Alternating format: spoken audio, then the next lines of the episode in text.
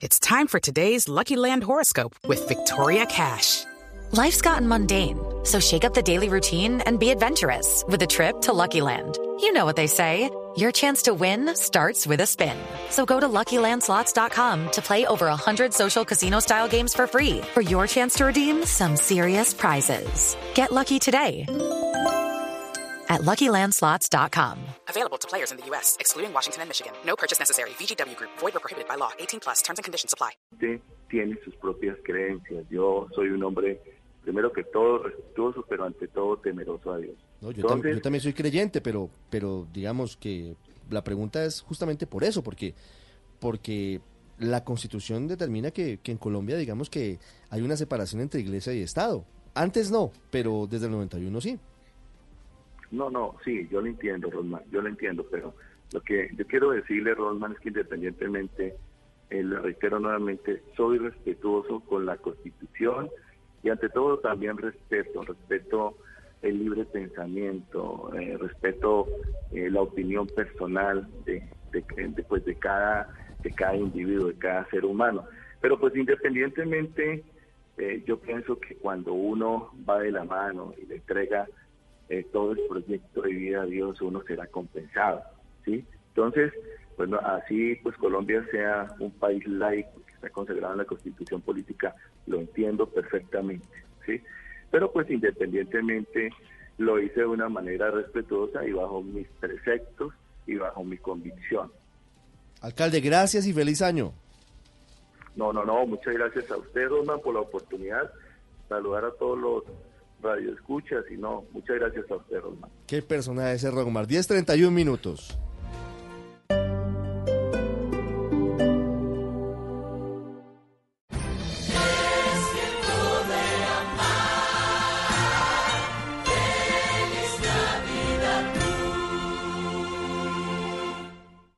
Termina el 2019, termina la década y es hora de hacer un resumen de lo que ha sucedido en el mundo de la música en estos 10 años. Ay, no, gato, pero eso está muy aburrido. Pongámosle ambiente, fiesta, fin de año.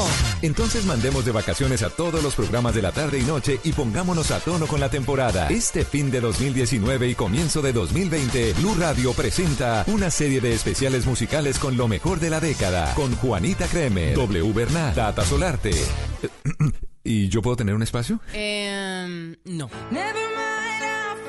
Mentiras, claro, obviamente. Perfecto. Del 25 de diciembre al 5 de enero desde las 2 de la tarde, temporada de vacaciones en Blue Radio. Con la música y los artistas de la década. Una manera diferente de recibir el 2020. Por Blue Radio y bluradio.com. La nueva alternativa.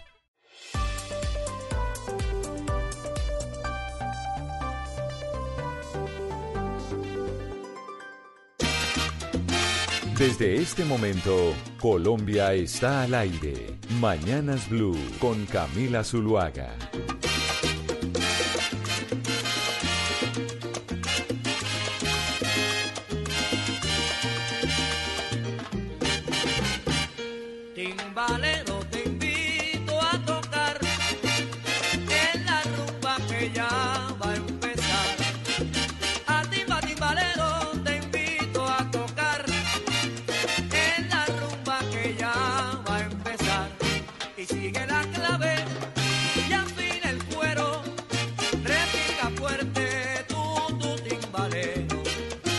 10 de la mañana, 33 minutos, los acompañamos desde Mañanas Blue.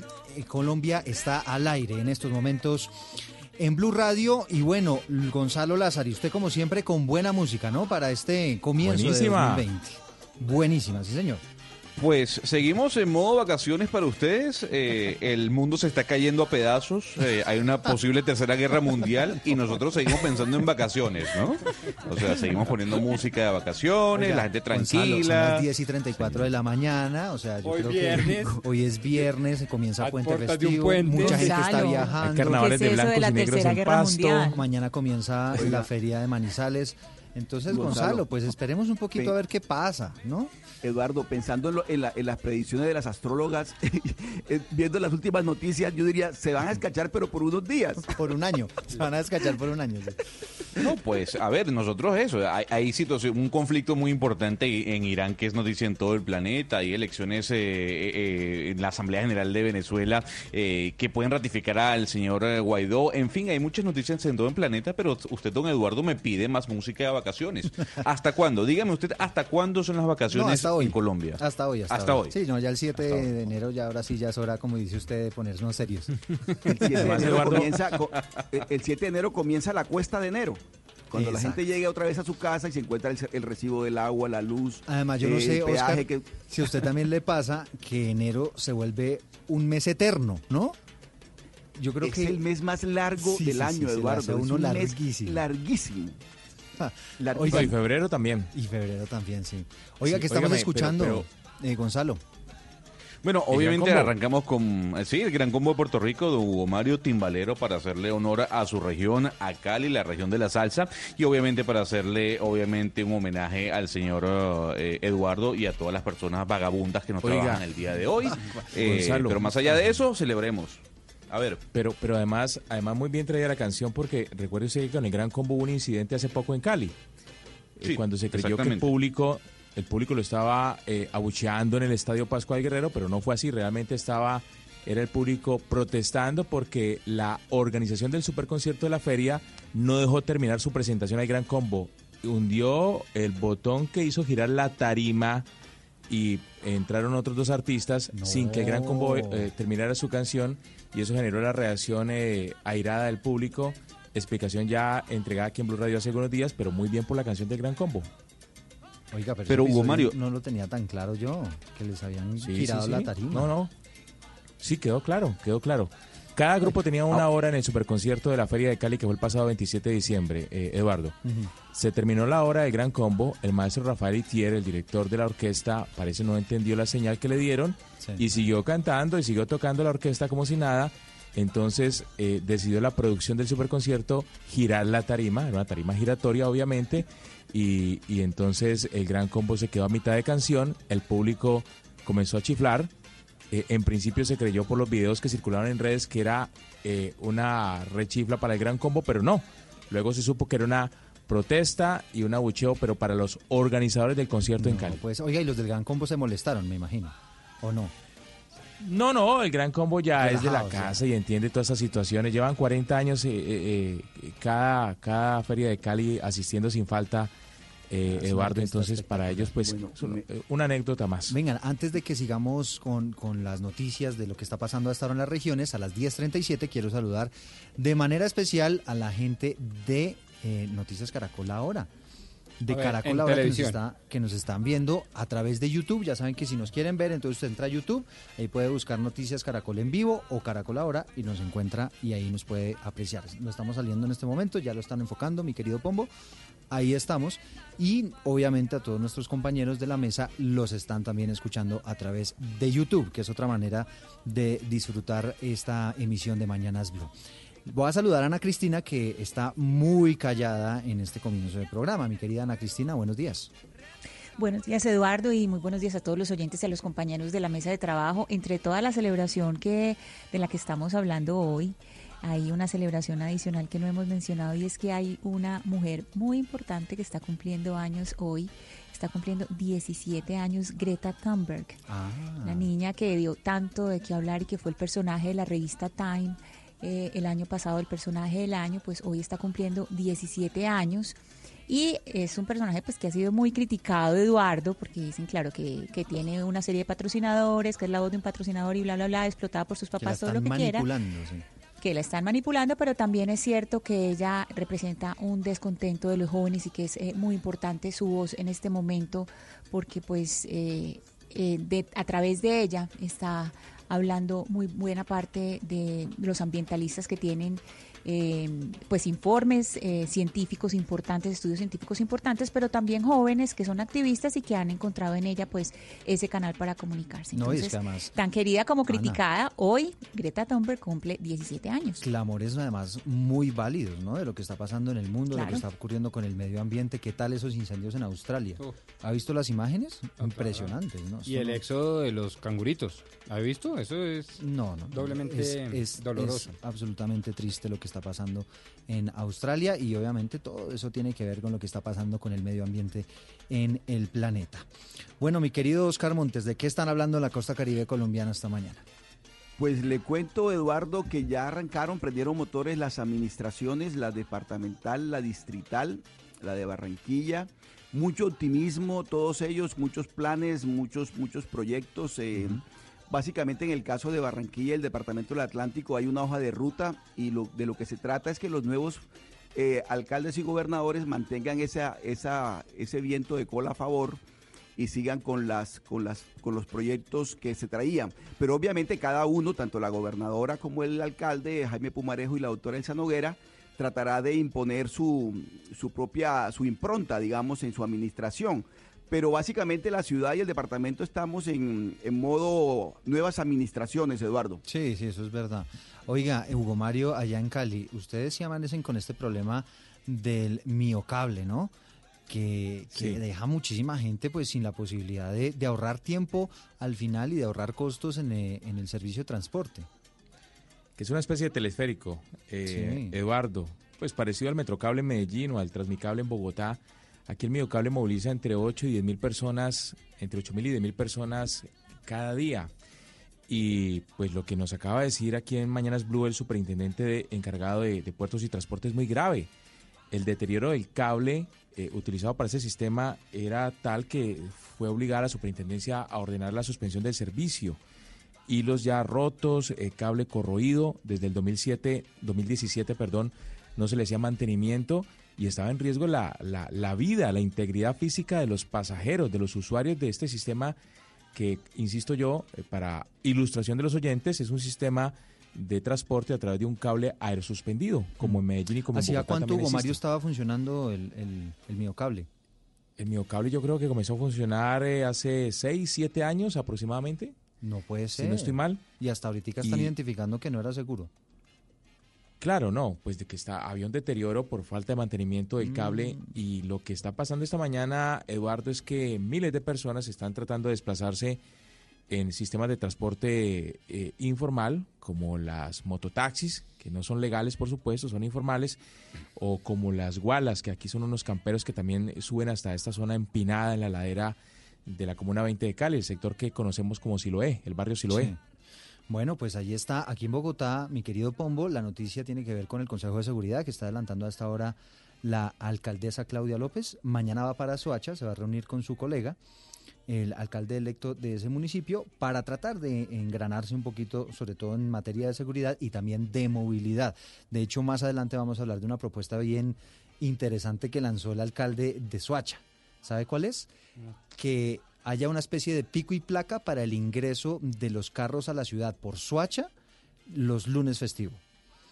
Que en la mañana ingresen los carros que tengan placa terminada en par y por la tarde los que tengan placa terminada en impar. Ah, ok. Pues para muchos esto ha sido una, una medio locura, pero pues es que él dice que cuando hay lunes festivo, pues la ciudad y el municipio Colapsa. colapsa, absolutamente por la cantidad de carros que están entrando desde el sur de- del país. Claro, porque Eduardo. es municipio de tránsito.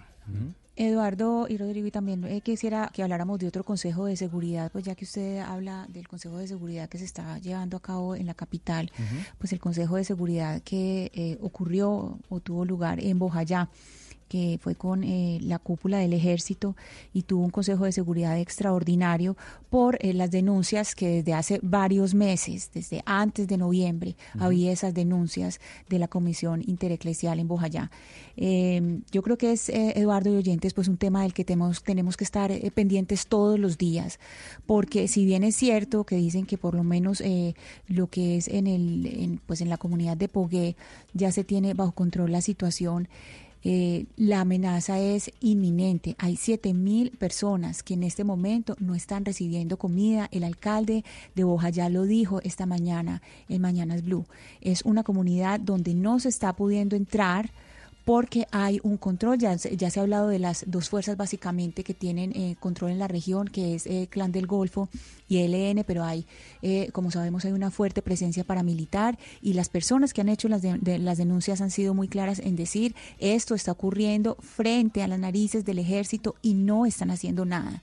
Entonces hubo el Consejo de Seguridad, pero después de muchas semanas, muchas semanas en que el ejército estaba viendo, porque la, la misma comunidad lo había dicho, veía que pasaban las cosas y no estaba sucediendo nada. Sí, y la que- alerta sigue, hay 7 mil personas que en este momento no pueden comer porque les tienen controlado el territorio. Sabemos que eso es ruta de narcotráfico, hay eh, minería, distintas, eh, distintas formas de, de criminalidad que aparecen por la falta de presencia del Sí, Estado. Entonces no se trata de meter ejército, sino de que haya presencia del Estado. Sí, la gente allí atemorizada, no quieren hablar con nadie, además ame- amenazados pues con campos minados a los alrededores, la verdad una situación muy difícil de ese municipio de Bojayá, en el Chocó, que eh, pues ha sido blanco de la violencia históricamente, hace 17 años fue aquel episodio de la iglesia en Bojayá, así que la verdad muy triste lo que está ocurriendo con, con- con ese municipio y pues muy válida la acotación efectivamente de Ana Cristina.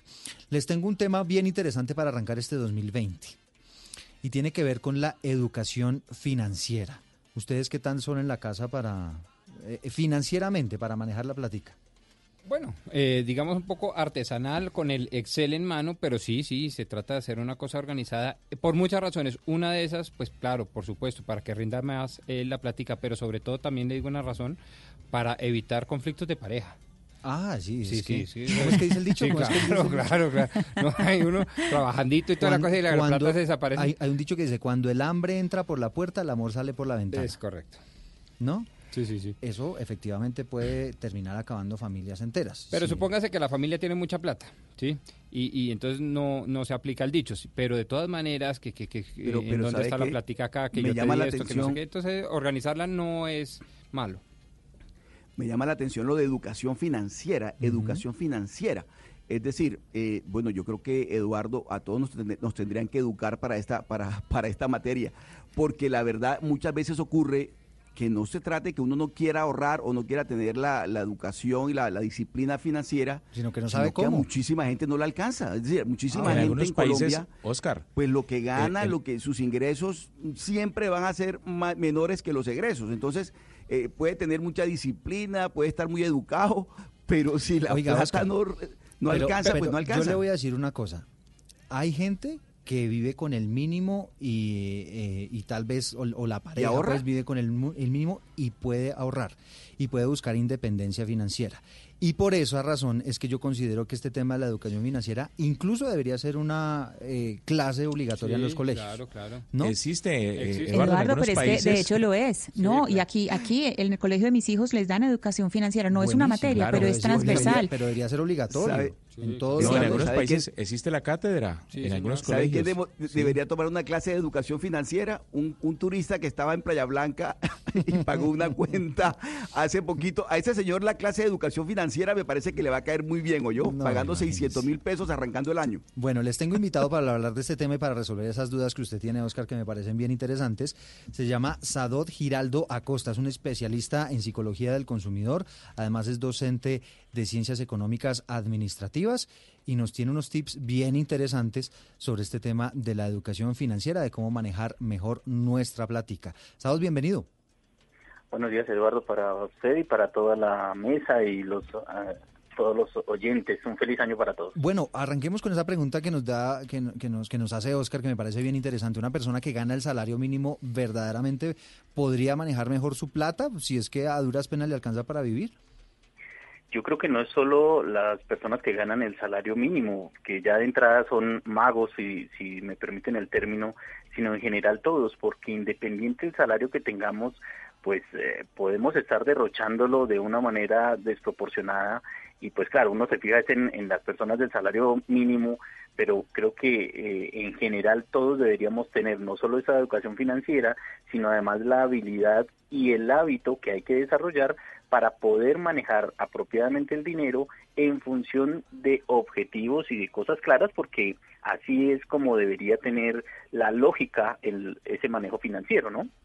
Bueno, la gente que ya tiene ahorrada la prima, la que le dieron en diciembre, pero además ya recibió seguramente la, la, la primera quincena eh, en este mes de enero, la quincena correspondiente obviamente a diciembre.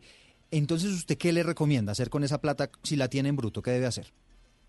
Yo creo que hay varios pasos, sobre todo en este momento de inicio de año, porque mm, lo primero que uno debería hacer en términos prácticos durante todo el año es tener una meta de qué es lo que hace el dinero y para qué sirve el dinero. Entonces, cuando uno fija metas que sean alcanzables y que sean realizables, pueden ayudar a tener una mejor disposición de, del dinero. Entonces, eh, en este momento, por ejemplo, es muy práctico ser eh, consciente de enfrentar la deuda navideña. Creo que eso es lo primero que uno debería hacer porque a partir de lo que pasó en, en diciembre hay una serie de gastos inusuales eh, por regalos, por vacaciones, por viajes que eh, afectan un poco más eh, el bolsillo y por supuesto esas finanzas. Entonces, quienes ya recibieron ese dinero, pues de alguna manera podrían empezar a, a sentirse privilegiados porque esta época, decían ustedes ahora, este enero es un mes que pareciera muy largo, pero es como, como se hace una pausa normalmente por vacaciones en toda la dinámica, hace que no se genere como esa, esa realidad cotidiana que se vive. Entonces, enfrentar la deuda navideña es lo primero que hay que hacer. De esa manera, saber que las facturas llegan ahorita y que hay que pagarlas y que hay una serie de compromisos que hay que generar al respecto. Claro, Sadok, lo más importante es lo que usted dice, estar al día, pagar las deudas, pero siempre comenzando año uno intenta hacer un plan de gastos y también de posibles créditos.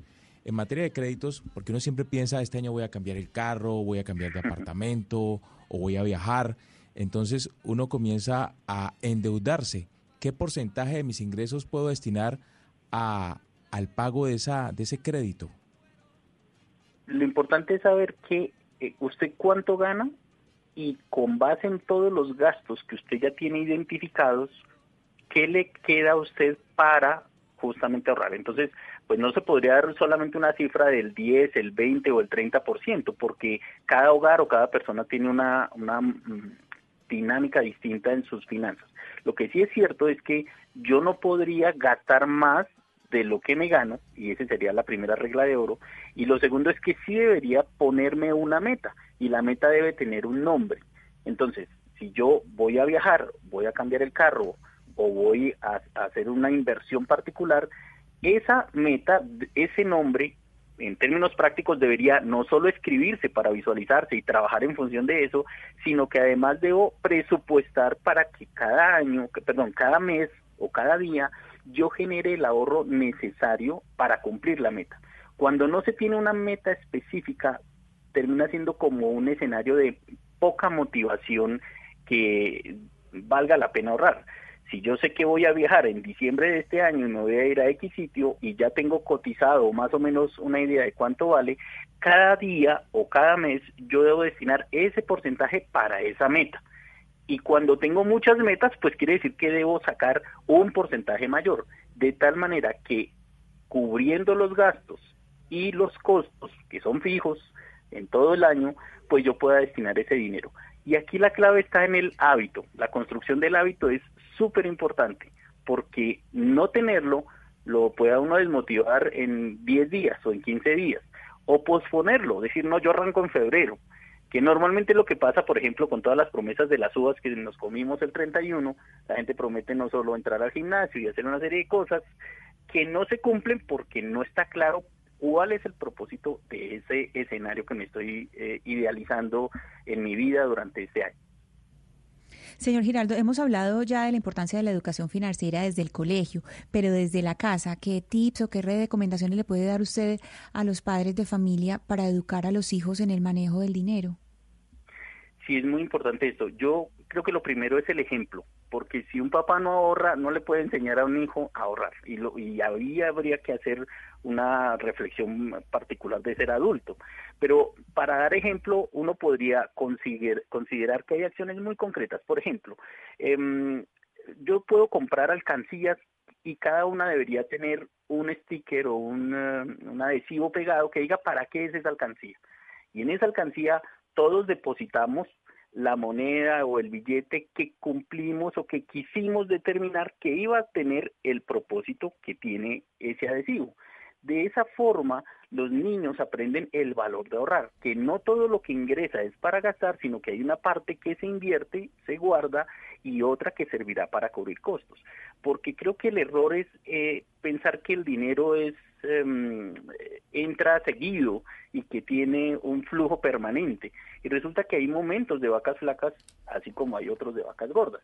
Lo importante es que ese propósito con esa meta determinada ayude a estructurar el pensamiento y se favorezca eh, el hábito, que es, eh, insisto en el tema, porque eso es lo que le ayuda a uno a actuar en función de algo.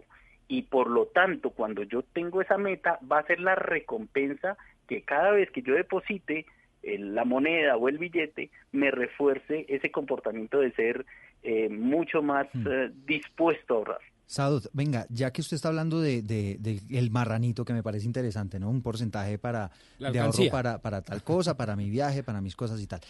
Pero yo, uno hablando con, pues, con expertos y tema que, y gente que sabe de estos temas financieros, también nos dicen que es muy importante el marranito de la independencia financiera o de invertir la plata para al final lograr que eh, tener una nueva fuente de ingresos. Hablen un, un poquito de eso. Pues eh, digamos que en, este contexto de dinero hay muchas opciones en las que uno podría eh, considerar buenas ideas para tener ese ingreso adicional o, eh, un ingreso futuro.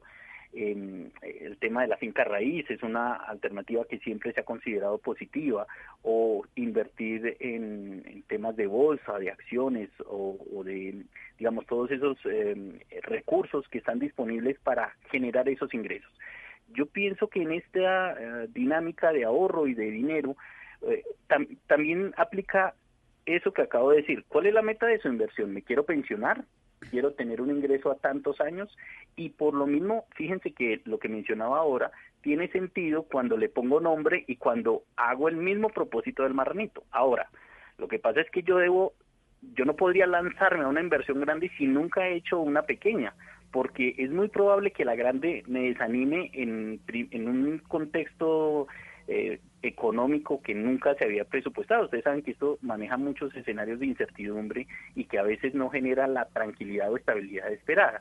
Si bien hay una serie de inversiones que proponen estabilidad o que proponen riesgos, eh, todo, todo escenario trae un riesgo y, y, en algunos casos las personas no tienen como esa tolerancia a ese riesgo o tienen un riesgo moderado, son más conservadores. Aquí la clave, insisto, está en intentarlo desde pequeño. Si usted ya lo hace en esas cosas pequeñas, lanzar la inversión a acciones, a asesorarse muy bien por las personas que manejan ese tema de, de esos recursos, pues uno podría decir, vea, invierto en finca raíz o invierto en este tipo de empresas que están moviendo eh, un dinero y ponerles la meta para que efectivamente se cumpla ese propósito de ahorro.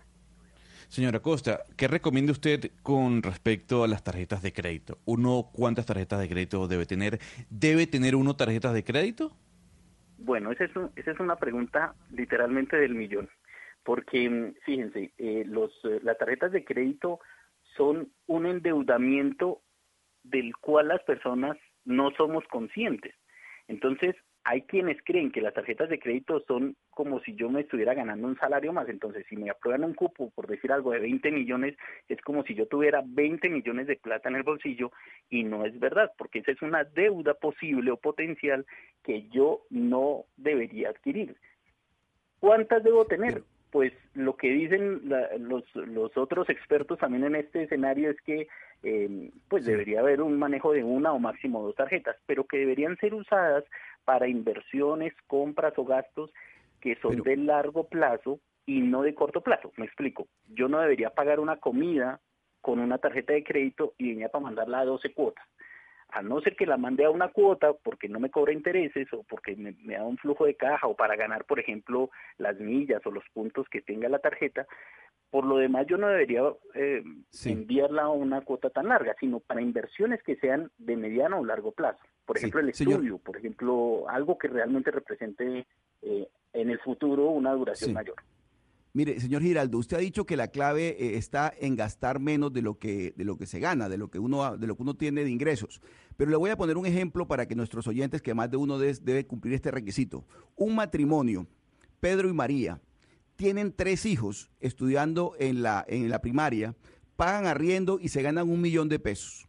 ¿Usted qué les aconseja a ese matrimonio en esas condiciones para que ese millón de pesos tenga la posibilidad de ahorrar una platica?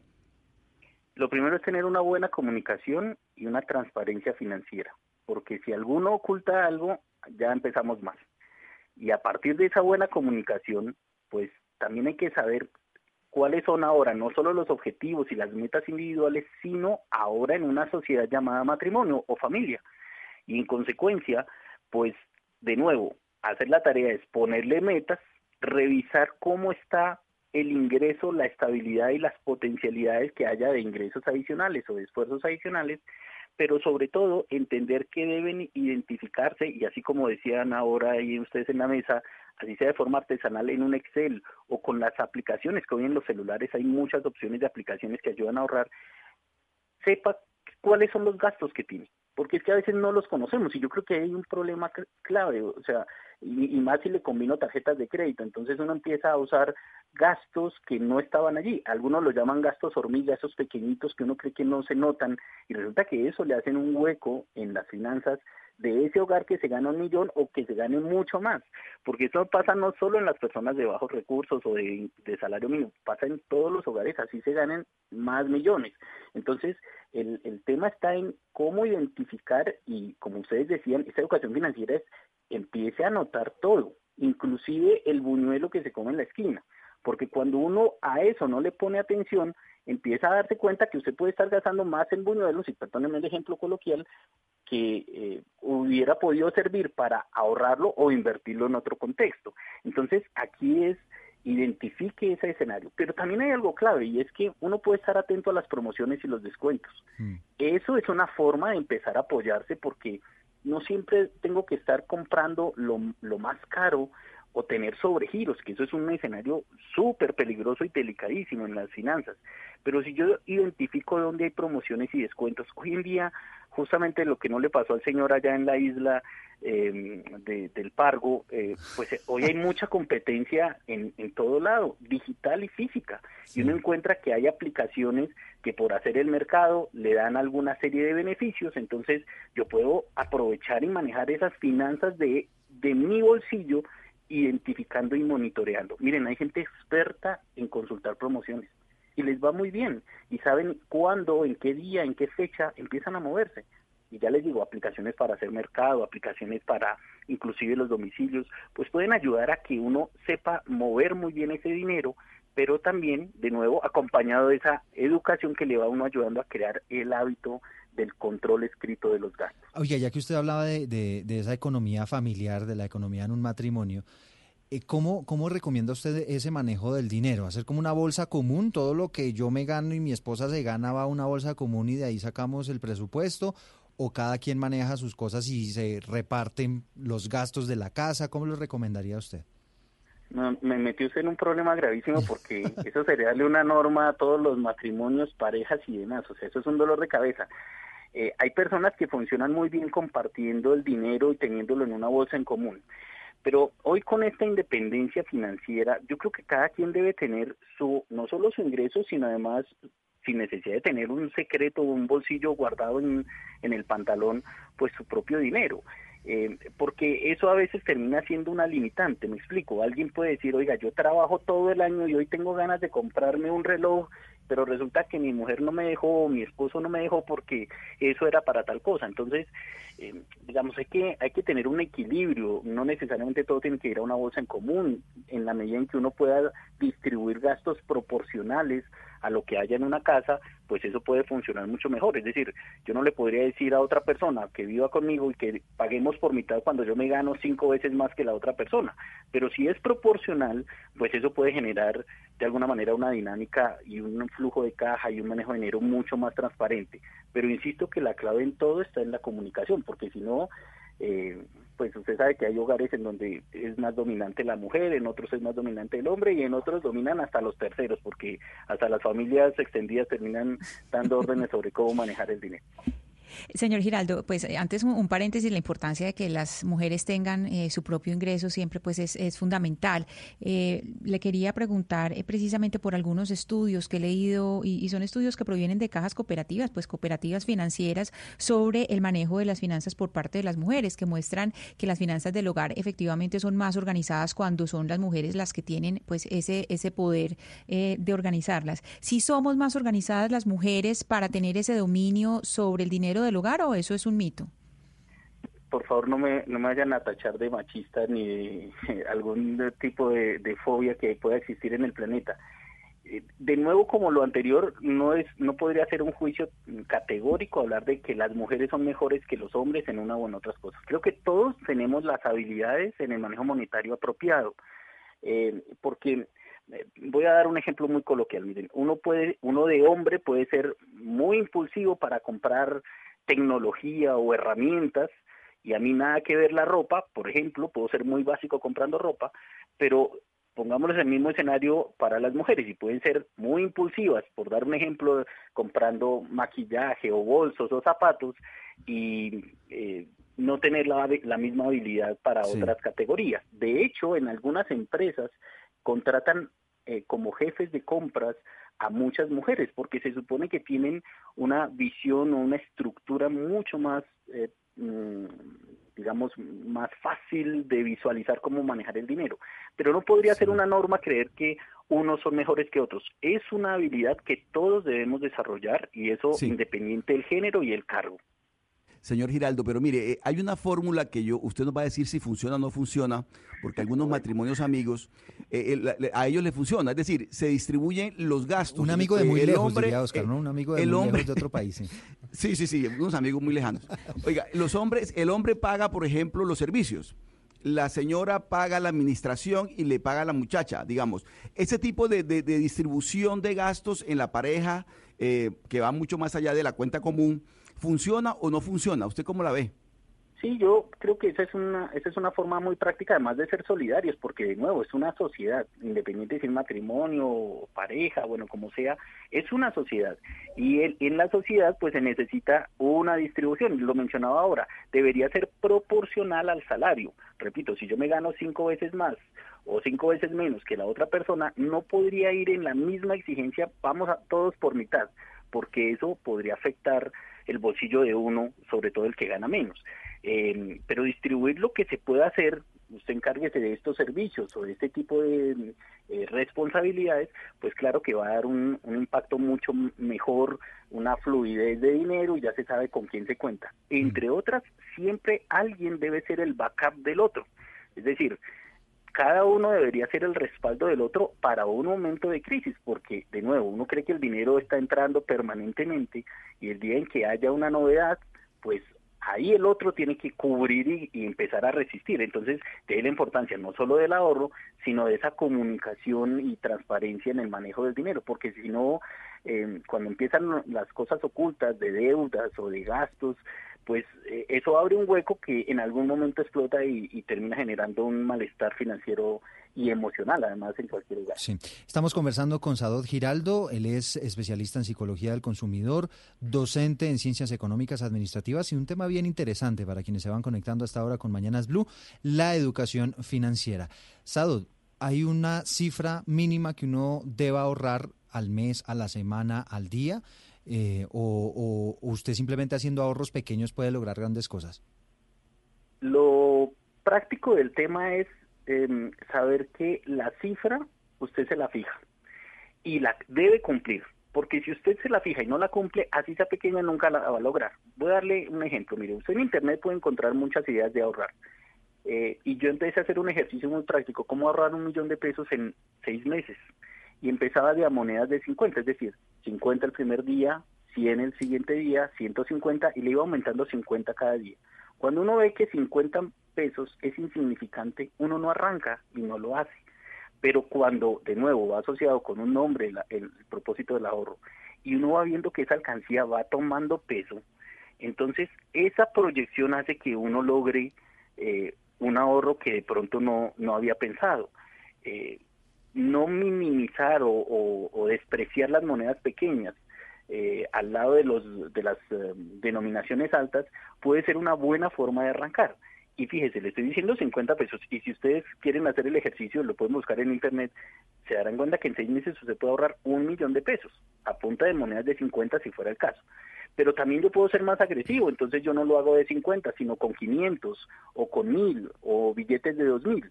Y eso le va dando a usted una base de ser juicioso. Si usted dice, vea, todo billete de 2000 que entre a mi bolsillo, no importa el día, lo guardo, cuando usted se dé cuenta, puede tener un muy buen capital eh, que le sirve justamente para esos momentos difíciles o para el propósito que tiene. Pero si usted quiere una cifra, po- podría proponerse el 10% de su salario, a ver cómo le parece. Lo que pasa es que cuando uno lo mira en términos relativos, en el momento de pasarlo absoluto a usted ya le duele. Si usted se gana un millón y el 10% son 100 mil, pues usted dice, no, 100 mil me, me va a hacer falta para la gasolina, el transporte, la comida, en fin. Y entonces ya se vuelve un dolor de cabeza y dice, hoy no voy a hacer ahorro, este año no fue. Y estamos en 3 de enero. Entonces es mejor poner cifras que usted considere que las puede cumplir y las puede alcanzar para que tenga sentido además eh, ese hábito. Es que esto es un tema de no dejarse llevar por el impulso de este año voy a cambiar y yo voy a ahorrar y ya, pero es fin de semana y es puente, uy, no, ya no alcancé, tocó el otro y nunca arranco. Hay que hacerlo evidente, escribirlo y además encontrar que eso tiene una recompensa y esa recompensa tiene que ser tan motivante que me permita continuar con Sí. ese con ese hábito. Venga, señor Ginardo, tengo una pregunta sobre la priorización de gastos, porque usted nos ha enseñado ahora con lo de la educación financiera en, digámoslo así, planear bien y para eso es indispensable la comunicación de pareja, ser transparente con la pareja, saber cuáles son exactamente sus gastos y inmediatamente usted se pone sus metas, perfecto, y trata de generar el hábito del ahorro aún mejor. Todo esto suena maravilloso, pero la verdad es que los recursos son, como en la economía, escasos, limitadísimos en los hogares. Entonces viene la palabra de priorizar. Y uno, en términos generales y desde la perspectiva eminentemente financiera, ¿qué debería priorizar? Salud, educación, vivienda, recreación, alimentación. ¿Cómo, cómo usted diría, en términos generales y desde la perspectiva financiera, que las parejas deben priorizar?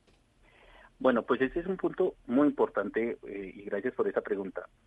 Hay que diferenciar los gastos necesarios de los innecesarios. Eh, la salud o la educación puede ser prioridad para un hogar, pero no para otro.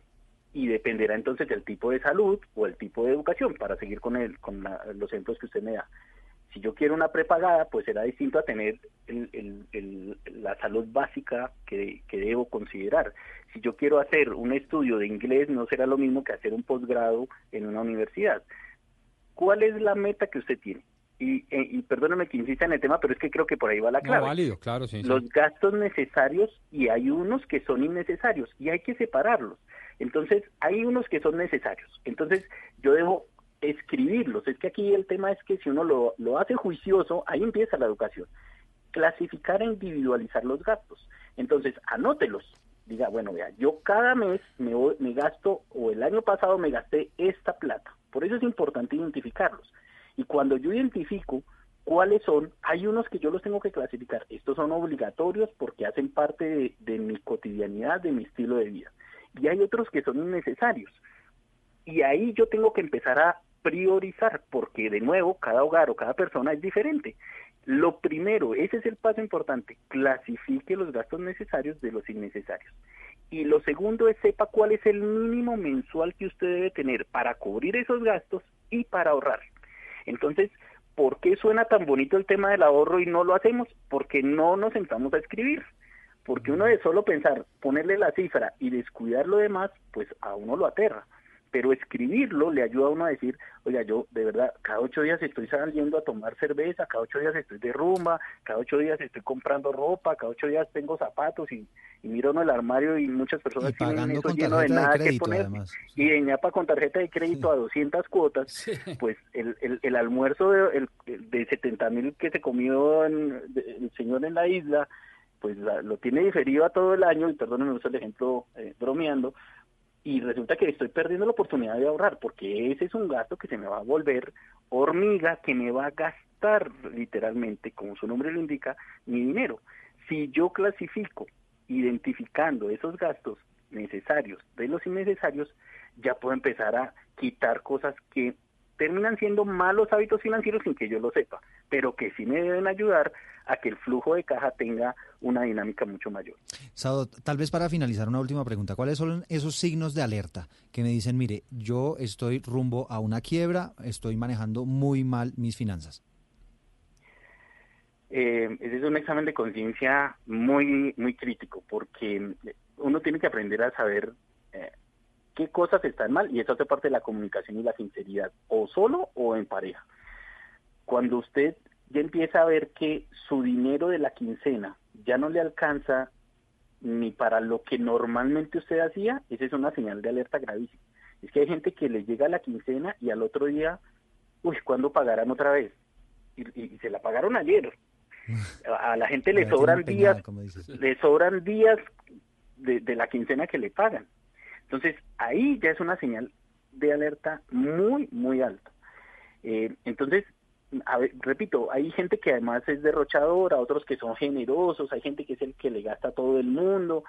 Y yo creo que eso no es que sea malo, sino el problema es usted cómo está en sus finanzas, porque hay momentos de momentos. Entonces, eh, saber que si yo al otro día de recibir la quincena ya estoy, mm, como se dice, con el olor a gasolina, pues ya estoy grave. Entonces tengo que mirar si es que hay un gasto hormiga, un gasto innecesario al que le estoy metiendo dinero y resulta que eso no me está generando el ingreso o la estabilidad que necesito. Pero también otra cosa, eh, en la comunicación eh, personal con las personas que uno mm, tiene alrededor, familia, pareja, amigos, pues uno debe saber qué implica gastar un dinero. Porque fíjense que al lado del que gasta, siempre hay alguien que lo aprovecha. Eh, y entonces uno encuentra personas que, ay, hoy se me quedó la billetera, me gastas, me prestas y yo te, mañana te pago. Y, y uno de buena gente, bueno, hoy te pago. Entonces hay gente que es experta, tiene esa habilidad para detectar aquellos débiles de voluntad para decir, no, hoy no tengo dinero sino el mío. Y entonces uno termina siendo el generoso, el Papá Noel todo el año y resulta que eso también afecta. Entonces, esa clasificación de gastos también hay que identificar cuáles son las personas que son medio explotadoras, eh, porque si no, mm, miren, eh, ustedes lo decían, los recursos son limitados, pero también pues uno debe ser consciente de cómo está la proyección de su vida y de su dinero. Ahora, estos son estilos de vida. Habrá el que le gusta derrochar y bueno, hay que dejarlo, y habrá el que le gusta... Eh, Derrochar responsablemente. imagínese eso. Si eso Eh, existe, ¿por qué no? Y, y seguramente entre ustedes también hay muchas personas así, así sean los amigos de los amigos que mencionaban ahora. Sí. Bueno, pues es Sadot Giraldo Acosta. La verdad, el tema súper interesante, súper oportuno además para este comienzo de año.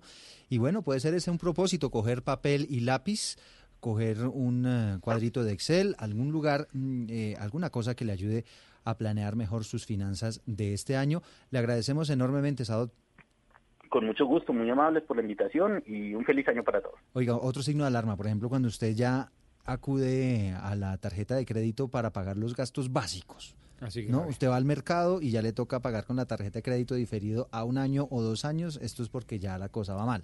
O cuando tiene el cupo de una o dos tarjetas de crédito y pide la tercera tarjeta de crédito para empezar a matar machones, eso es... ah, no, no, eso es, eso es Sí. craso error, Rodrigo. sí, Pagar sí. una tarjeta con otra tarjeta, eso es- No, no, eso es no. increíble. La muerte, Además, pero la ¿sabe? muerte No sé, financiera. No, no sé Eduardo, les hay una pasa, señal- Pero, hoy, hoy donde uno va a Oscar, eh, le ofrecen tarjetas de crédito por todas partes. Usted entra a cualquier supermercado de este Sí, país y lo persiguen para darle una tarjeta de crédito.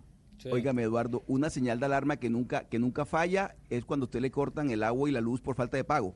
Ah, no, pues es Entonces, que ahí yo, ahí yo creo que la cosa está mal, la cosa financiera está mal. Si usted no pagó Mire, el agua y la luz, óigame, y lo, y lo otro, el, eh, hay que distinguir a la persona que ahorra del tacaño, ¿no? Porque una, una cosa es la persona que ahorra disciplinadamente, Ana Cristina, y otra cosa es la persona tacaña, que ese que nunca gasta y que siempre está pendiente de ver cómo logra que los amigos sean los que le estén pagando las cuentas. Son dos cosas completamente distintas. De acuerdo. Sí, hay, hay una forma de, de hablar, pues es que mientras nosotros hablamos acá, las personas que se ganan en un salario mínimo o menos están pensando algo completamente distinto. Es muy fácil nosotros aquí hablando sin, sin pensar en, en ese gran grupo de personas, pues la mayoría de personas que viven con menos de un salario mínimo. Y es por eso que eh, eh, pues no solamente la educación financiera de lo que estábamos hablando con el señor Giraldo, sino que hay un libro, es una crónica que les quiero recomendar a todos, es una crónica maravillosa y muy bien escrita de Andrés, de Andrés Felipe Solano, que se llama Salario Mínimo. Es una crónica que él escribió para la revista Soho y que ya después se convirtió en libro editado por Leila Guerriero y es una maravilla porque es un cronista que se viene precisamente, él es de Bogotá, eh, vive en Bogotá, pero se viene a vivir seis meses a Medellín con un salario mínimo, desconectado de todo, trabajando en, en una fábrica de, de confección y muestra como una persona acostumbrada a tener un salario, pues digamos, no un salario millonario, pero un salario, digamos, normal, pasa a vivir con un salario mínimo y eso sí que es un manual de educación financiera y es que una crónica que- deliciosa para leer. ¿Sabe qué es clave ahí, Ana? El estilo de vida que usted lleva. ¿No? Claro. Su estilo de vida eh, tiene un Sí. costo, es decir, la gente que gana muchísimo dinero, pues tiene un estilo de vida que vale muchísimo dinero y al final por eso es que usted ve esos millonarios también quejándose por plata, porque los hay, ¿no? Porque Sí, su eh, pero de esa, vida les esa vale crónica lo que tiene de bello es que empieza a apreciar cosas que para uno en el día a día eh, uno no, no se pone a pensar dos veces qué bueno que puedo comprar por decir cualquier cosa, salir a comprar unos churros en la calle. Sí. Entonces que en un momento él, él tenía que pensar, bueno, o cojo el bus o voy a comprar el mango bicho, los ¿Sabe? churros que quiero Oiga, pero porque no- no, puedo tener las dos cosas. Aprovechándose que usted nos está diciendo, Ana, eh, me pareció súper interesante y una enseñanza bien valiosa mm, de Sadot en el sentido de que no necesariamente usted tiene que ahorrar muchísimo, ni un porcentaje, ni el 50% de su ingreso, no, pues es que es un ingreso, eh, tiene que ahorrar un monto pequeño, empezando por ahí, ¿sabe? ahí usted se da cuenta que obtiene buenos Pero que- siempre en función de la meta. Fíjese que ¿Y la palabra más clave? utilizada fue las metas, las metas, las metas. No, y sabe que es clave tener muy presente esos gastos hormiga, ¿no? El gasto hormiga te hace un roto enorme en, la, en, la, en tus cuentas. Porque claro, tú consumes todos los días cositas que, que tú crees que no tienen ningún, que no, va, que no te van a costar nada. Y resulta que al final sumas y te das cuenta que por ahí, por esos gastos hormiga, se fue una cantidad de plata del presupuesto mensual. Ese, eso es bien interesante lo que dijo el señor Giraldo. Mm. Y hay una cosa, y, y va en concordancia con lo que usted dice, Oscar, saber uno cuánto se gasta, porque por lo general todo el mundo sabe cuánto recibe, pero pocos saben cuánto se Sí. gastan. ¿No? Y ahí van lo, incluidos los gastos hormiga famosos, porque ahí es donde usted se da cuenta, oiga, si yo dejo de gastarme en esto que me estoy gastando, que no es necesario, pues quizá voy a poder ahorrar un poquito más. Bueno, enseñanzas chéveres para arrancar este 2020 de cómo manejar mejor las finanzas personales. Vamos a ir a una pausa porque no hemos hecho pausa 11, 20 minutos. Antes les quiero recomendar una nota bien interesante que hicieron nuestros compañeros de digital en blueradio.com sobre un método sencillo, dos métodos sencillos para ahorrar un millón de pesos rápidamente. ¿No? A ver. Y, son- y es con, con ahorros pequeños, ¿no? En teoría. ¿Y lo vamos a spoilear o tenemos que ir a la nota? Sí, sí, vaya a la Ah, nota bueno, porque es un, es poquito vale. complejo para, para Listo, explicarlo al aire y no, no, no me da el tiempo, pero, pero les recomiendo ahí, ustedes lo pueden Vale. buscar. Está titulada la nota, dos sencillos métodos para ahorrar un millón en menos de lo que canta un gallo. ¿Listo? Son las 11.21. Colombia está al aire.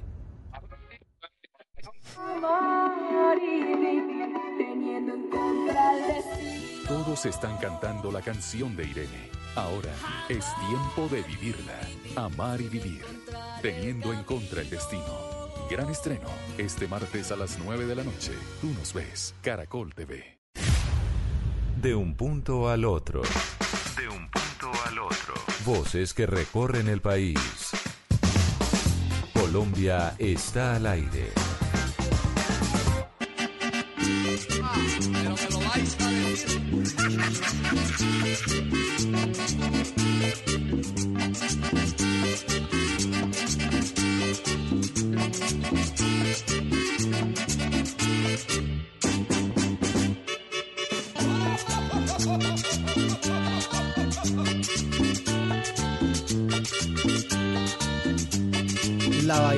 Bailó Gonzalo? ¿Gonzalo? No la bailó. Señor, estoy aquí, no, no, estoy aquí. estoy ¿La bailó aquí, o no la bailó aquí. esta canción? No, no, yo no. Me, me dicen que es un clásico de la música que se escucha en Colombia durante estas fechas, pero yo, yo no la he bailado, ni la conocía, me estoy enterando. Ah, no puede Me estoy ser. enterando. ¿En Pues, serio? ¿Usted nunca se ha preguntado por qué se casó a Donay? No, no tengo ni idea. No, no sé ni quién es Adonai, ni, siquiera, ni sé quiénes son los hispanos. O sea, ahí hay, hay, un, hay un grave fallo de mi parte, pero bueno, pero, pero música chévere porque no todo puede ser villos, no todo puede ser los melódicos, ¿no? Sí, sí, sí, De sí, Venezuela, además. Estos Mire, don Eduardo, mucho yo- en diciembre también. eh, me imagino, me imagino por el típico. ¿Esos son música. aquí como de Boyacá? Sí. Ya. Otto aquí me va a soplar porque Pero, es que pero. Eduardo, No, no, ¿al fin se no, supo por qué se casó a Donay? ¿Al ¿Por fin qué? se supo por qué se casó? No, no, no, yo no tengo ni idea por qué se casó a Donay. Porque la pregunta es ¿por qué te casaste a Donay? ¿Por qué te casaste? Y la Pues respuesta es música la paisa. ¿Ah, ¿Esto es paisa? Sí, Ah. esto- si no es Rodolfo Icardi, es el loco Quintero, uno de los dos, Ana Cristina, ayúdeme, pero, pero esto no es de Boyacá, esto es música. Sí, este es Rodolfo tropical. Icardi. Ah, bueno, sí será, no sé. sí, no, es- Ay, sí, me van a ahorcar, sí, sí. Hugo Mario, no me pongan esas que me van a ahorcar, pero no sé. No sé. Sí, está la, está la voz de Esta música Rodolfo tropical sesentera, setentera. Sí, sí, sí, sí, es un clásico. Mire, don Eduardo, le tengo una pregunta. A ver, ¿Usted dejaría de contratar a alguien porque fuma? no. No. No. Doctor Pombo, usted que es un señor sano, que no toma, que no fuma, ¿usted dejaría de contratar a alguien en su bufete porque fuma? No, nunca he preguntado eso en la entrevista de ingreso. Y mucho menos lo echaría porque fuma. También le aclaro. Bueno, Entonces le pregunto, don Eduardo, ¿le parecería que hay una discriminación si una empresa dice, pues usted es fumador y usted no puede trabajar con nosotros? Sí, está, está efectivamente discriminando, pero creo que puede haber un- una razón en términos de tiempo de trabajo. Me imagino que va para allá. Bueno, más que tiempo, salud. Lo cierto del caso es que hay una compañía muy importante que se llama U-Haul, que es una compañía de transporte, de carga, de mudanzas en los Estados Unidos, que está presente en más de 25 estados, y ha dicho lo siguiente, no vamos a mm, contratar a personas que fumen. Punto y final. Y las personas que ya fuman, que están dentro de la compañía, las introduciremos en un programa para que dejen la nicotina. Esto básicamente para cuidar la salud de sus empleados. Reza la nota. Gonzalo, ¿Le parece concreto o no? Estoy de acuerdo y yo tampoco lo contrataría. Yo tampoco. ¿Y por qué? ¿Pero por qué? A ver, ¿por qué no? Por salud, por salud, porque yo no quiero a mi lado una persona que fume. Y una o dos que Bueno, estén fumando. pero- pero puede por simple Pero, a salud. suya, no la del pero a ver, empleado. usted me está A ver. Como usted me está preguntando si yo lo contrataría, yo le respondo que yo no la contrataría. Una persona que fume, no la contrataría. Y estoy de O acuerdo sea, con la el- decisión que tomó la empresa. O sea, don Oscar, el tema del cigarrillo va por encima de mis habilidades eh, como periodista en este caso. Usted o sea, me pregunta usted que si yo la No, contrataría, yo le digo no la contrataría. Por e- y usted no me responde. O sea, usted como director de, de, de, eh, de jefe de- que, que juega la persona de recursos humanos, usted dice, pues bueno, esta persona es muy inteligente pero fuma. Entonces prela Pero- más el tema de la nicotina que la capacidad de la persona que O- usted va a contratar. O me toca escoger entre una persona que fuma y una que no fuma, yo escojo a la persona que no fuma. Está Bueno, bien. Yo, yo pensé que usted le iba a meter un poquito también eh, de tiempo de trabajo, porque claro, la persona que fuma, pues seguramente tendrá la necesidad de salir. Eduardo, y el la tipo de trabajo. eh, y claro. pues por supuesto, en lo que dure fumándose un cigarrillo, y si el señor es de los que se fuma una cajetilla Un paquete al día. al día, pues sume, ¿no? El tiempo que pierde en el trabajo. No, es un tema más de salud, más de salud. O sea, pero también Pero gente Gonzalo, que pierde tiempo Gonzalo, con el es que yo creo que ahí también es el tipo de trabajo, el tipo de trabajo para el cual usted está contratando, porque en casi todos los lugares, y no en todos, ya está prohibido fumar en, en espacios interiores. Ya tendría que ver que el, el fumar de esté con su, pues esté interviniendo en el desempeño de la persona. Si usted va a contratar buzos para que vayan a sacar al galeón San José, pues yo no creo que sea muy bueno, pues no, no creo que sea el más efectivo el buzo que es fumador, porque no va a poder Pues, bajar. Es decir, eso interfiere directamente con su trabajo.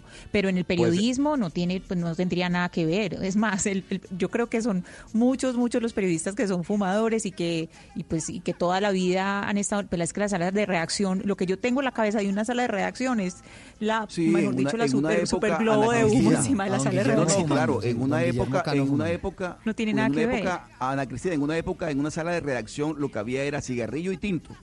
Pero eso Claro. cambió. Hoy en día usted no encuentra en una sala de redacción, bueno, al menos de las que yo conozco, gente fumando eh, en, to- en todas partes. Eso no, eso no es así. Eso cambió mucho. 11 de la mañana, 27 minutos. Bueno, Ana, usted nos tiene invitada a propósito de una investigación relacionada con el cáncer. Sí, eh, le cuento, Eduardo y oyentes, que de acuerdo con la Agencia Internacional para la Investigación del Cáncer de la Organización Mundial de la Salud, este mes, el mes de enero, es el mes mundial para la prevención del cáncer cervical. Les cuento que en Colombia seis mujeres se mueren diariamente, de, cada día, pues eh, debido a este tipo de cáncer, el cáncer de cuello uterino. Es por eso que el día de hoy nos acompaña la doctora Gloria Sánchez. Ella es una investigadora que ha estudiado durante más de 20 años la relación que hay entre el virus del papiloma humano y el cáncer. Ella es profesora de la Universidad de Antioquia y miembro de la Academia Colombiana de Ciencias Exactas y Naturales. Doctora Sánchez, eh, buenos días y bienvenida a Colombia está al aire. Ay, buenos días a toda la mesa de trabajo y buenos días a la audiencia colombiana.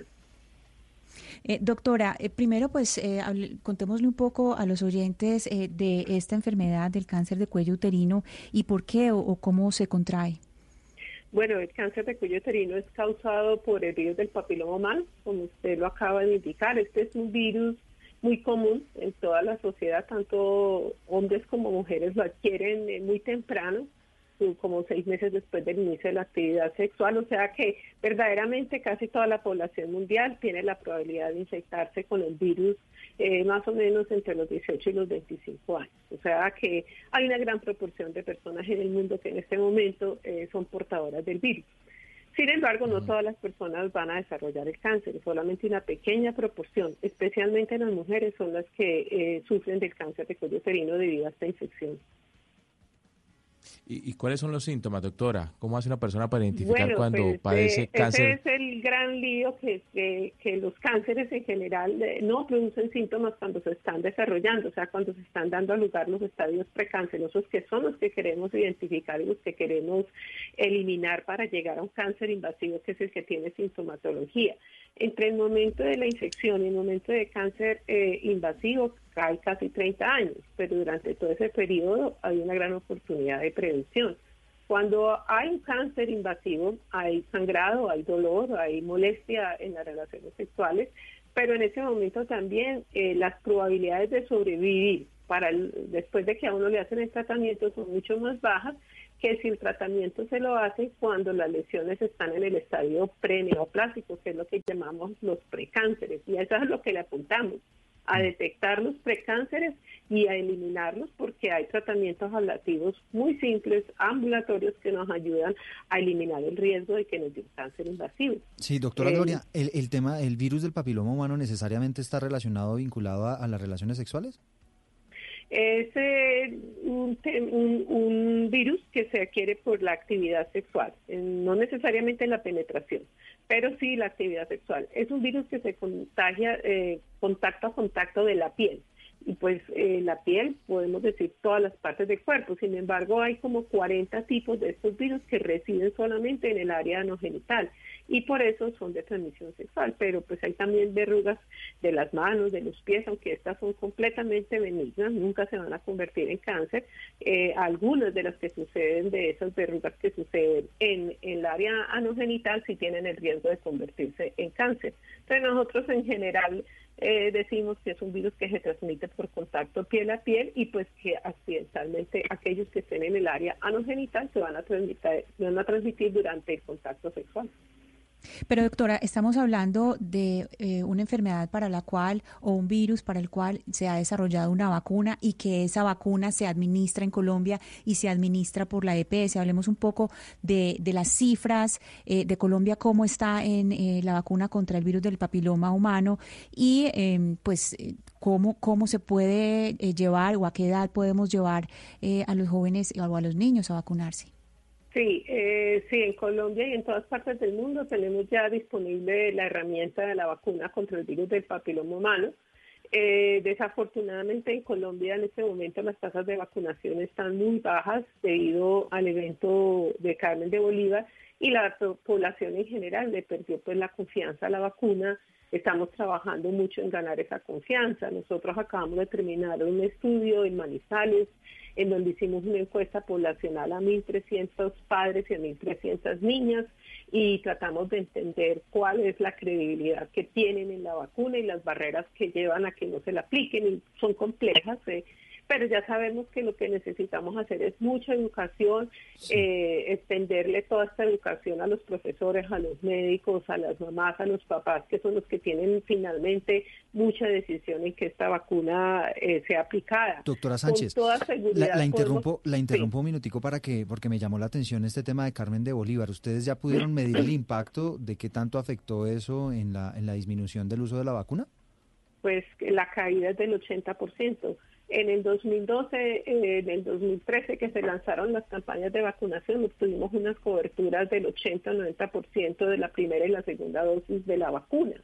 Y en este momento eh, las dosis eh, global en el país están alrededor del 20% y en regiones donde más se necesita la vacuna, que es en las regiones de bajos eh, ingresos, las regiones que han tenido conflictos, las regiones con alta movilidad, que es donde más ocurren los casos de cáncer de cuello uterino, las tasas de vacunación pueden estar en el 5% o menos.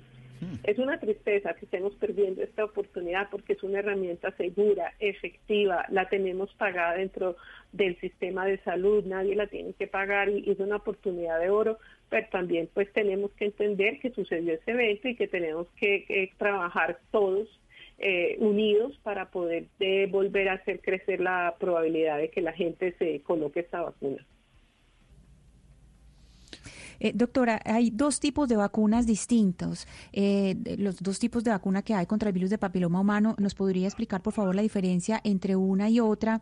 Y eh, además, si sí si, se llegó a esa decisión de que se firmara un consentimiento antes de vacunar a los adolescentes o no, a, las, pues, a, los, a los niños y niñas antes de sí, voy a empezar por esta última. Sí, debido al, al evento de Carmen de Bolívar, y que entendimos que muy probablemente en el deseo y el sueño de tener a toda la población vacunada hicimos muy rápido la introducción de la vacunación y no tuvimos tal vez el tiempo y la delicadeza de informar muy bien y de educar con mucho detalle.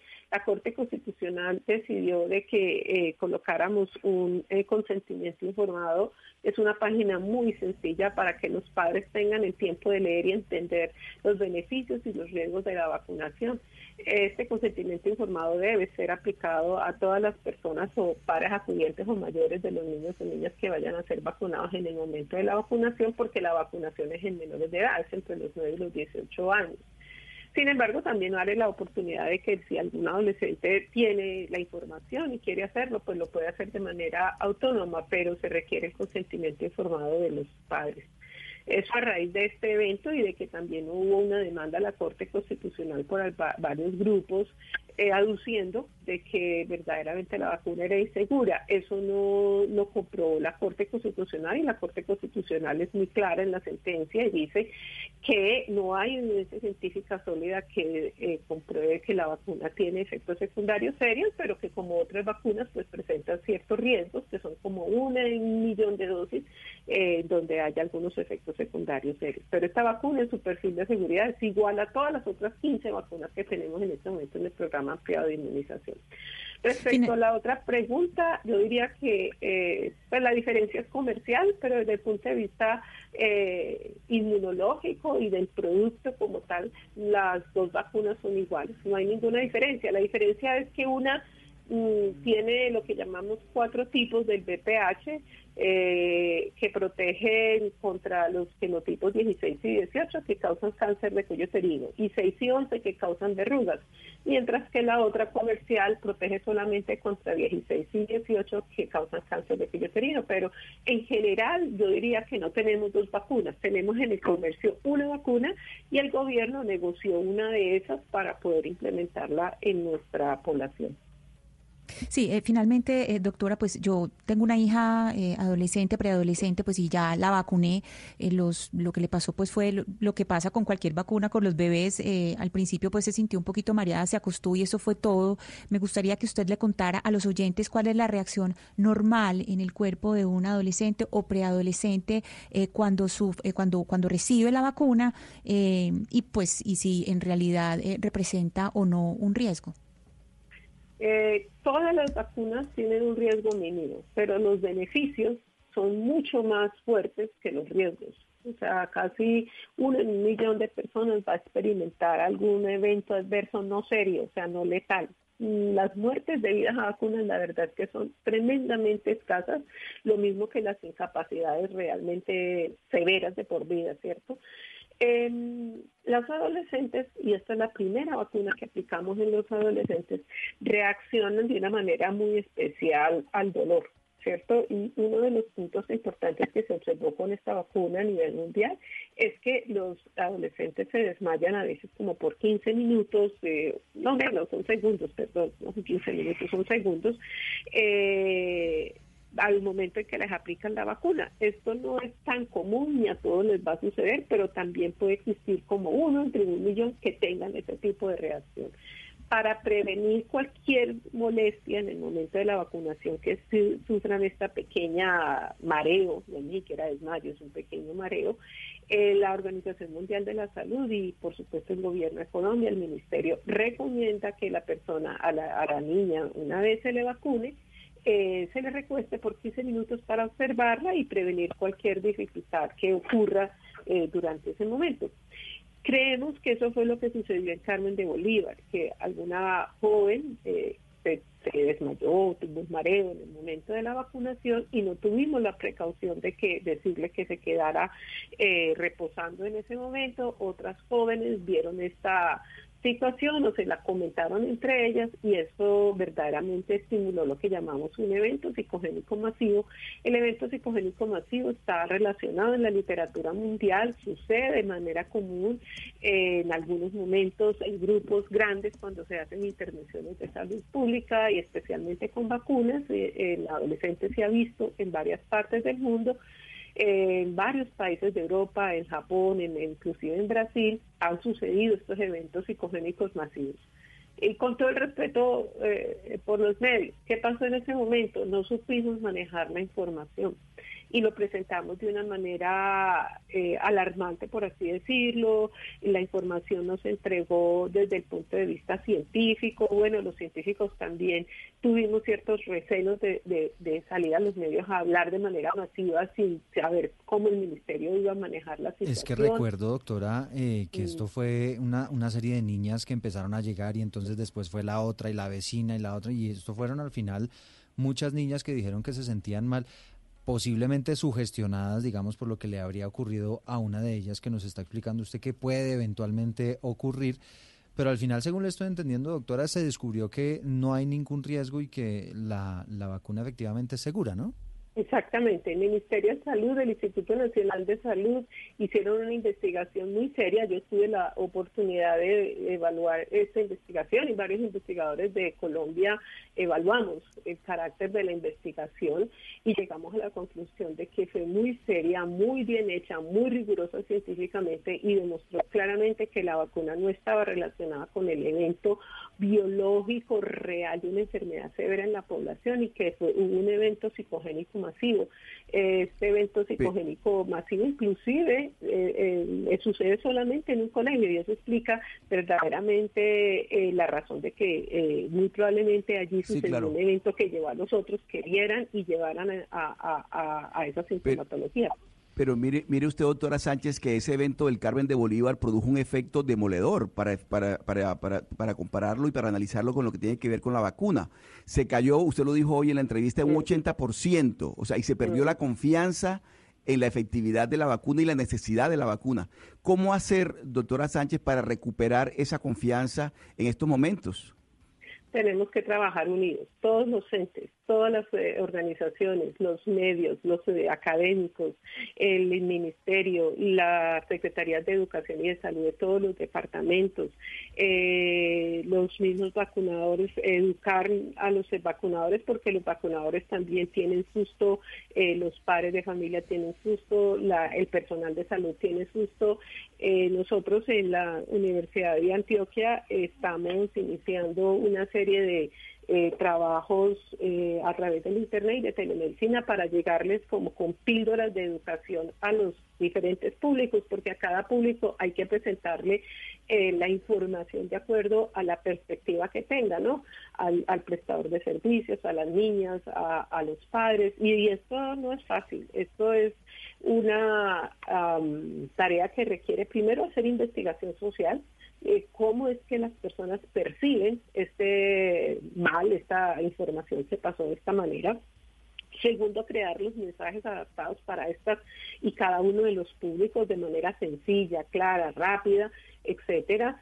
Y después llevarlos, ¿no? Es cómo le vamos a llegar. Y mira, algo que encontramos muy curioso en nuestro estudio que hicimos en Manizales, que lo financió Conciencias, es que verdaderamente eh, casi el 30% de la población era la que accedía a información a través de la televisión y los medios masivos.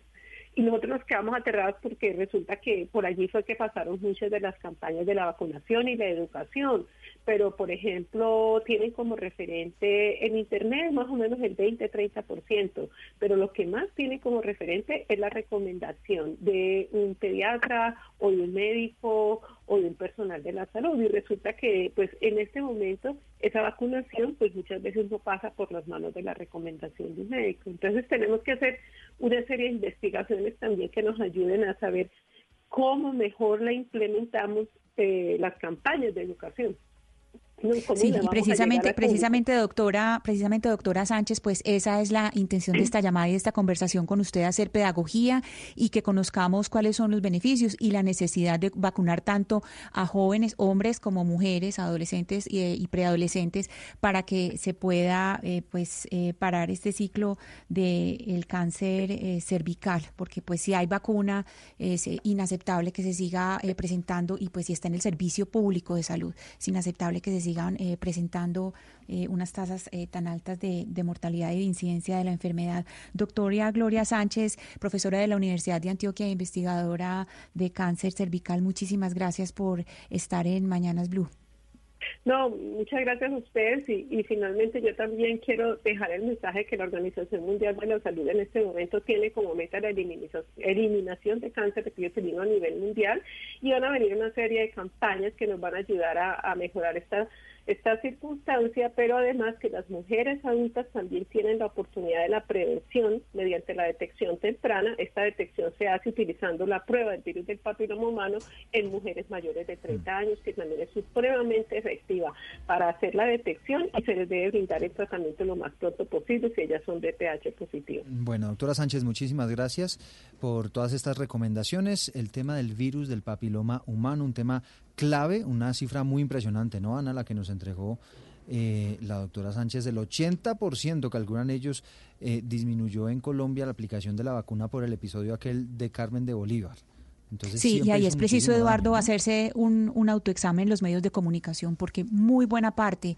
de esa falla en una campaña de vacunación que era absolutamente necesaria y que salvaría muchas vidas fue por las fallas en la comunicación y por mm. la poca atención que le prestamos a las voces científicas que en este momento, pues era en ese momento y en este momento es a las que debemos escuchar las personas que han estudiado durante años cuál es la importancia de vacunar a los jóvenes contra eh, el virus del papiloma humano. Sí, un, tema bien interesante que incluso nos nos daría para un debate sobre el cubrimiento. Lo cierto es que, claro, ahora lo analizamos desde otra perspectiva, pero en ese momento, cuando se estaba dando la noticia, pues sí era una gran novedad que coincidiera que varias jovencitas que se habían aplicado la vacuna pues terminaran con algunos efectos secundarios muy parecidos, ¿no?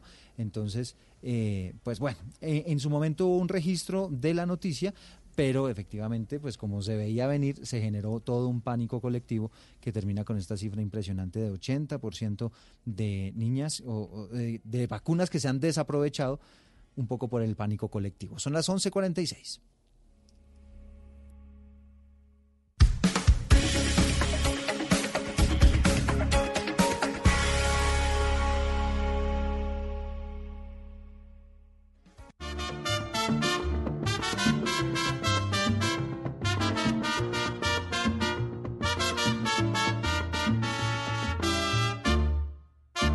Vámonos para el campo, mi compay, pero enseguidita vámonos, que estas navidades si es verdad, que no me la voy a perder yo. Ulelolay, lelolay, lelolay, en toditos los hogares ya se ve mucha algarabía. Todo el mundo se prepara a celebrar los alegres días. 11 de la mañana, 46 minutos. Muchísimo tráfico yendo de Bogotá a Guaduas hacia el Alto del Trigo. Parece que, que este, se atravesó allí una tractomula. Están tratando ahí de, ¿Usted sabe que esa vía ahí no, no tiene eh, eh, alternativa? Es un cuello de botella terrible. Entonces, lo que están haciendo los conductores y, las autoridades es tratar de conducir los vehículos por la vía Cambao, que es como la vía alterna para que usted se evite el trancón. Está pasando en estos momentos, información importante obviamente cuando hablamos de la movilización de los viajeros. ¿Qué nos trajo eh, en esta oportunidad, mi querido Gonzalo? Bueno, la Sonora Matancera, don Eduardo, para seguir hablando de Navidad, aunque estemos el 2 de enero, eh, vámonos para el campo, algo de salsa, algo de merengue viejo, ya para arrancar, como usted dice, la semana que viene eh, por todo lo alto mientras el mundo sigue girando. Y, sigue, y sigue girando en este caso, eh, doctor Pombo, con una no- noticia que me ha llamado mucho la atención. Eh, ¿Usted cree que el veganismo puede tildarse de una creencia filosófica? No, no, no creería yo que llegue hasta, hasta ese nivel, digámoslo así. Eh, pues no, no sé, pues digamos, desde el punto de vista de la etimología de la palabra amor a la sabiduría y entonces los veganos dirán que eso es una sabiduría incluso ancestral y además con unas particularidades, bueno, no sé, pero desde el punto de vista, digamos, científico yo no creo que lleve, que llegue al nivel filosófico. Pues Eduardo, escuche lo que está sucediendo en Inglaterra, porque la justicia de ese país deberá determinar el día martes si el veganismo puede ser considerado como una creencia filosófica similar a las religiones y por ello otorgar la misma protección legal en el ámbito laboral. Y todo esto ocurre luego de que un hombre demandó a su empleador porque a su juicio lo despidieron por revelar que invirtió fondos en empresas que probaban productos con animales. Lo que ha dicho la empresa es que absolutamente eso es falso y ahora un tribunal tendrá que decidir si por esa creencia filosófica que es el veganismo, el señor no puede ser despedido. Doctor Pombo, ¿posibilidades de que eso ocurra? No, pues, bueno, que uno no sabe siempre con los tribunales ¿Con qué ingleses. Sí. Sí, sí, pero, pero, pero no, no, yo creo que no está llamado a, a- a prosperar. Uno no puede excepcionar, como decimos los abogados, ese tipo de argumentos, máxime cuando no se ha reconocido comúnmente que eso sea una filosofía. Mm, Bueno, son las 11 de la mañana, 49 minutos, muchísima gente viajando eh, y uno de los temas de interés, doctor Pombo, y lo hablábamos un poquito más temprano, tiene que ver con el regreso de los viajeros. Seguramente este lunes festivo será uno de los más transitados del año y hay una idea que tiene el nuevo alcalde de Soacha, Juan Carlos Andalriaga, para que haya una especie de pico y placa para el ingreso de los vehículos a la ciudad, a Bogotá y obviamente a Soacha. Y es que mm, por la autopista sur haya una especie de pico y placa que funcionen para los pares entrando por la mañana y los impares entrando por la tarde. Señor alcalde, bienvenido a Mañanas Blue. Muy buenas tardes, eh, Eduardo. Qué gusto saludarte y a todos los oyentes de Blue Radio un cordial saludo. Bueno, no sé si describí bien la idea que tienes y más o menos es así como lo acabo de explicar. Sí, sí, Bien, justamente lo que estamos esperando para este fin de semana es que van a ingresar cerca de 400 mil vehículos por la autopista sur. No podremos aplicar esa medida este fin de semana, entonces llevamos un día de posesionados, pero lo que estamos planteando para los fines de semana de puentes siguientes es que por la autopista sur, en solo el sentido que va de Girardó a Bogotá, tengamos una restricción en el perímetro urbano del municipio de Soacha para que solo puedan en la mañana ingresar los pares y en la tarde los pares. ¿Qué busca con eso? No es perjudicar a Bogotá. Hoy ya está perjudicado Bogotá, hoy ya está perjudicado Soacha y hoy ya está perjudicada Cundinamarca, porque el turismo para Girardó, para, para Melgar, eh, para Carmen de Alcalá, hoy ya se están perjudicando porque el turismo ha disminuido, porque a las personas y a los habitantes de Bogotá les está dando física pereza ir a sus fincas, a sus casas o a los hoteles de, de, este, de esta parte de Cundinamarca. En eso tiene Entonces, toda lo la estoy- razón. Entonces Alcalde. lo que estoy, señor, No, le iba a preguntar, entonces usted cómo equipara y cómo, cómo genera algo de igualdad entre quienes tienen placas, placas pares e impares. Bueno, esa parte es parte, es tema de lo que tenemos que evaluar. Esta es una propuesta que llevo un día de posesionado, que vamos a revisar mañana con la alcaldesa de Bogotá, con, eh, el, eh, con el señor gobernador. En tránsito, normalmente las placas todas se reparten y salen las placas siempre, eh, como sale el 1, el 2, el 3, el 4, uno podría decir que el parque automotor dado en Bogotá o en Colombia está todo equiparado en pares o impares. No, no hay más pares que impares, Pero entonces porque toda la serie de placas va saliendo. Sí, un puente eh, los pares entrando por la mañana y el otro puente los impares entrando por la mañana.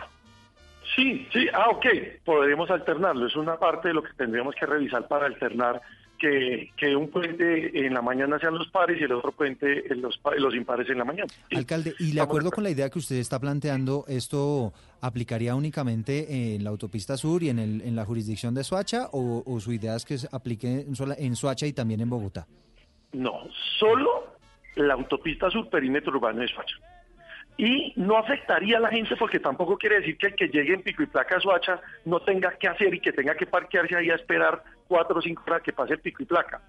Porque en toda la intersección de Mondoñedo con Autopista Sur, los vehículos podrán coger toda la vía Mondoñedo y tomar una decisión. Si coge por Mondoñedo a la calle 13 pagando un, un peaje más o coge la avenida Indumil a que, que coge todo el centro de Soacha y pasa por todo el municipio de Soacha, eh, donde encontramos un conato en el Chilo, pero que aspiro este fin de semana, entre hoy y mañana, a poderlo resolver conectando dos vías que nos van a generar una movilidad espectacular en este sector y no habría pico y placa en el interior de Soacha, solo pico y placa aplicaría en el perímetro urbano del municipio de Soacha sobre la autopista sur y solo en el, en el sentido Girardot, Bogotá. Pero en No armonía, en armonía me imagino, eh, y como es natural, señor alcalde Saldarriaga, con Bogotá. No tendría, a manera de ejemplo, ningún sentido que Bogotá le ponga eh, pico y placa a los padres y usted a los impares el mismo día, porque pues eso sí sería el total No, eso sería, eso sería el lunes festivo, que no había- No, no, lo que hay pasa, no, eso sería una locura. Soacha y Bogotá es un matrimonio Exacto, indisoluble. indisoluble, Indisoluble. exacto. Es así de sencillo.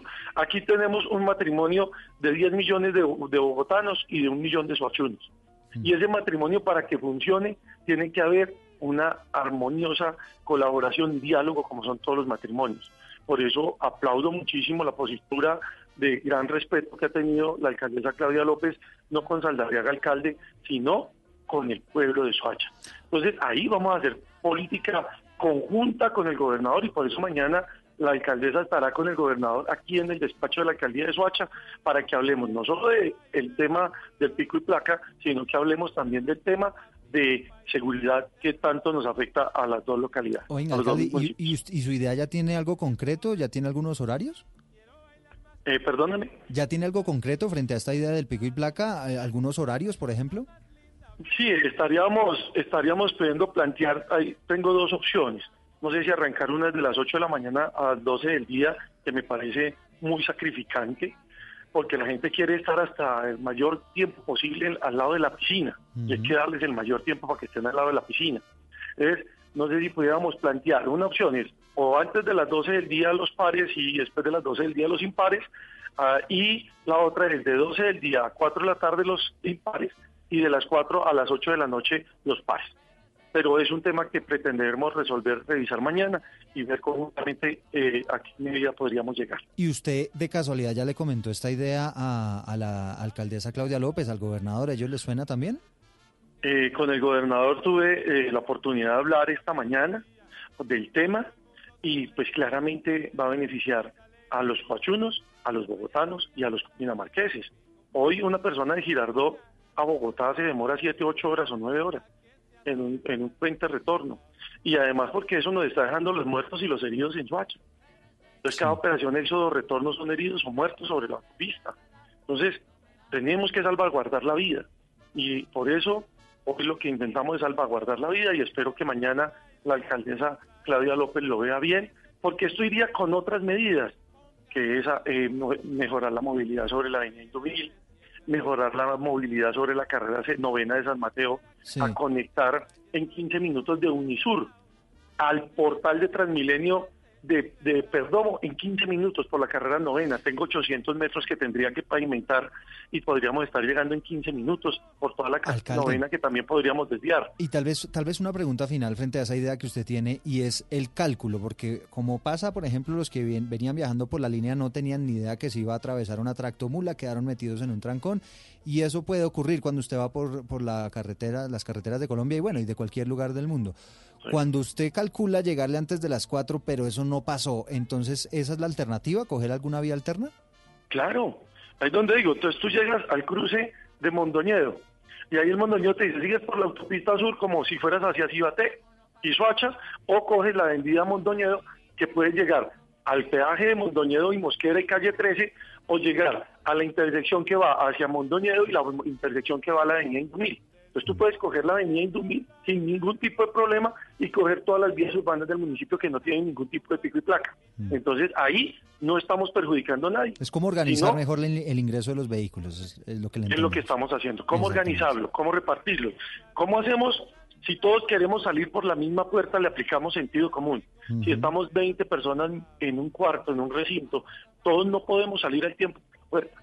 Si lo intentamos hacer, no vamos a salir nunca. Sí. Si logramos establecer que salgan los más bajitos primero y los más altos después, vamos a poder salir más fácil. Bueno, Lo pues, mismo pasa en alcalde. el tema de la movilidad. Alcalde, me encantó saludarlo. Juan Carlos Aldarriaga es el nuevo alcalde de Soacha. Tiene una agenda agitadísima. Reunión mañana con la alcaldesa Claudia López, con el gobernador. Mucha, mucha suerte y bueno, quedamos pendientes entonces de si prospera o no la medida. Bueno, Eduardo, un abrazo muy grande a todos los oyentes un cordial saludo. Bueno, Rubén Ocampo está precisamente en la autopista sur consultando a los conductores si les suena o no les suena la medida. Rubén, ¿qué se encontró? Hola Eduardo, muy buenos días para usted, para todos los oyentes de Mañanas Blue. Eh, precisamente, yo los saludo desde la autopista sur, desde el sector de Venecia, donde por cierto la movilidad a esta hora es bastante fluida en ambos sentidos, pero sí muchos carros entrando y saliendo de la ciudad de Bogotá. Precisamente les preguntamos a los conductores qué piensan de esta medida en dado caso de que comience a funcionar tal cual como nos comentaba hace unos instantes el alcalde. Esto fue lo que dice la gente. Porque así se agiliza el- la entrada a, a Bogotá. Que haya pico y placa, sí, correcto, eh, para uno venirse por la tarde. Así se descongestiona la vía y, y hay más fluidez de, de los vehículos. La medida pues igual no la veo como algo positivo porque pues entrarían los mismos carros, simplemente que se dividirían en dos partes, pero no, para mí no solucionaría nada. Lo escuchan ustedes, unos piensan que mejoraría el tráfico, otros piensan que no solucionaría, solucionaría mucho. Lo cierto es que hoy por hoy entrar a la ciudad de Bogotá por la localidad de Soacha, por la autopista sur, en cualquier horario y más que todo por estas épocas en las que muchos vuelven de vacaciones, eh, pues es bastante complejo, Eduardo. Bueno, pues ahí está la posición de la gente 1159. ¿Sabe que me temo que vamos a terminar en eso? Creo que va a tener calada la idea. ¿Pombo? Sí, pues es que a mí me parece que eh, con, con momentos de crisis eh, Hay que lo que se ¿no? demanda de los gobernantes es antes que nada creatividad, que no vengan con las mismas soluciones para los problemas de siempre porque ya no han dado, han demostrado que no han dado resultado. Entonces estas ideas bienvenidas y tratarlas, insistirlas, obviamente son transitorias, pero, pero pues bien, enhorabuena a mi modo de ver. Bueno, a propósito de movilidad, atención con esta información de servicio, porque a partir de las 2 de la tarde hasta la medianoche habrá restricción de transporte pesado en la vía entre Ibagué y Calarcá, en la vía de la línea. Nelson Murillo. De acuerdo con la Policía de Carreteras, en el Quindío habrá restricción para vehículos con más de 3.4 toneladas de peso en la vía La Línea entre Ibagué, Calarcá y La Paila en el norte del valle. Hoy desde las 2 de la tarde hasta la medianoche, el sábado desde las 7 de la mañana hasta las 5 de la tarde y el domingo desde las 2 de la tarde hasta las 10 de la noche. Las autoridades de tránsito calculan que se movilizarán más de 200 mil vehículos este fin de semana por el Quindío.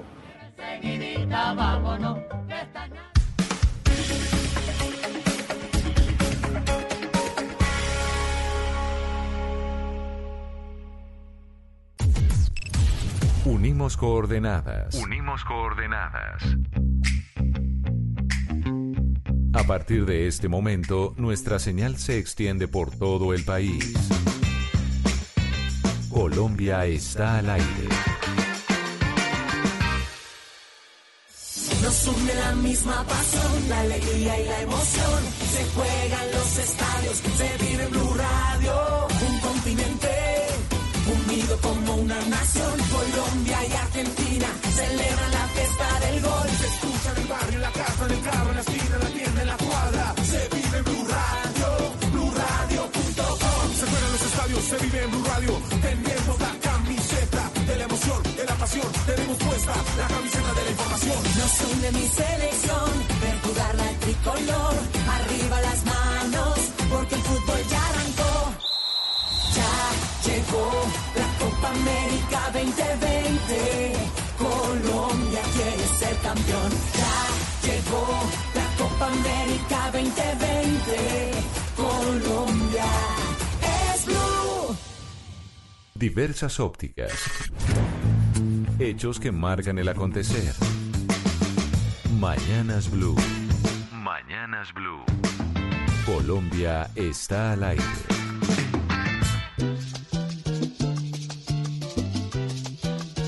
A comer.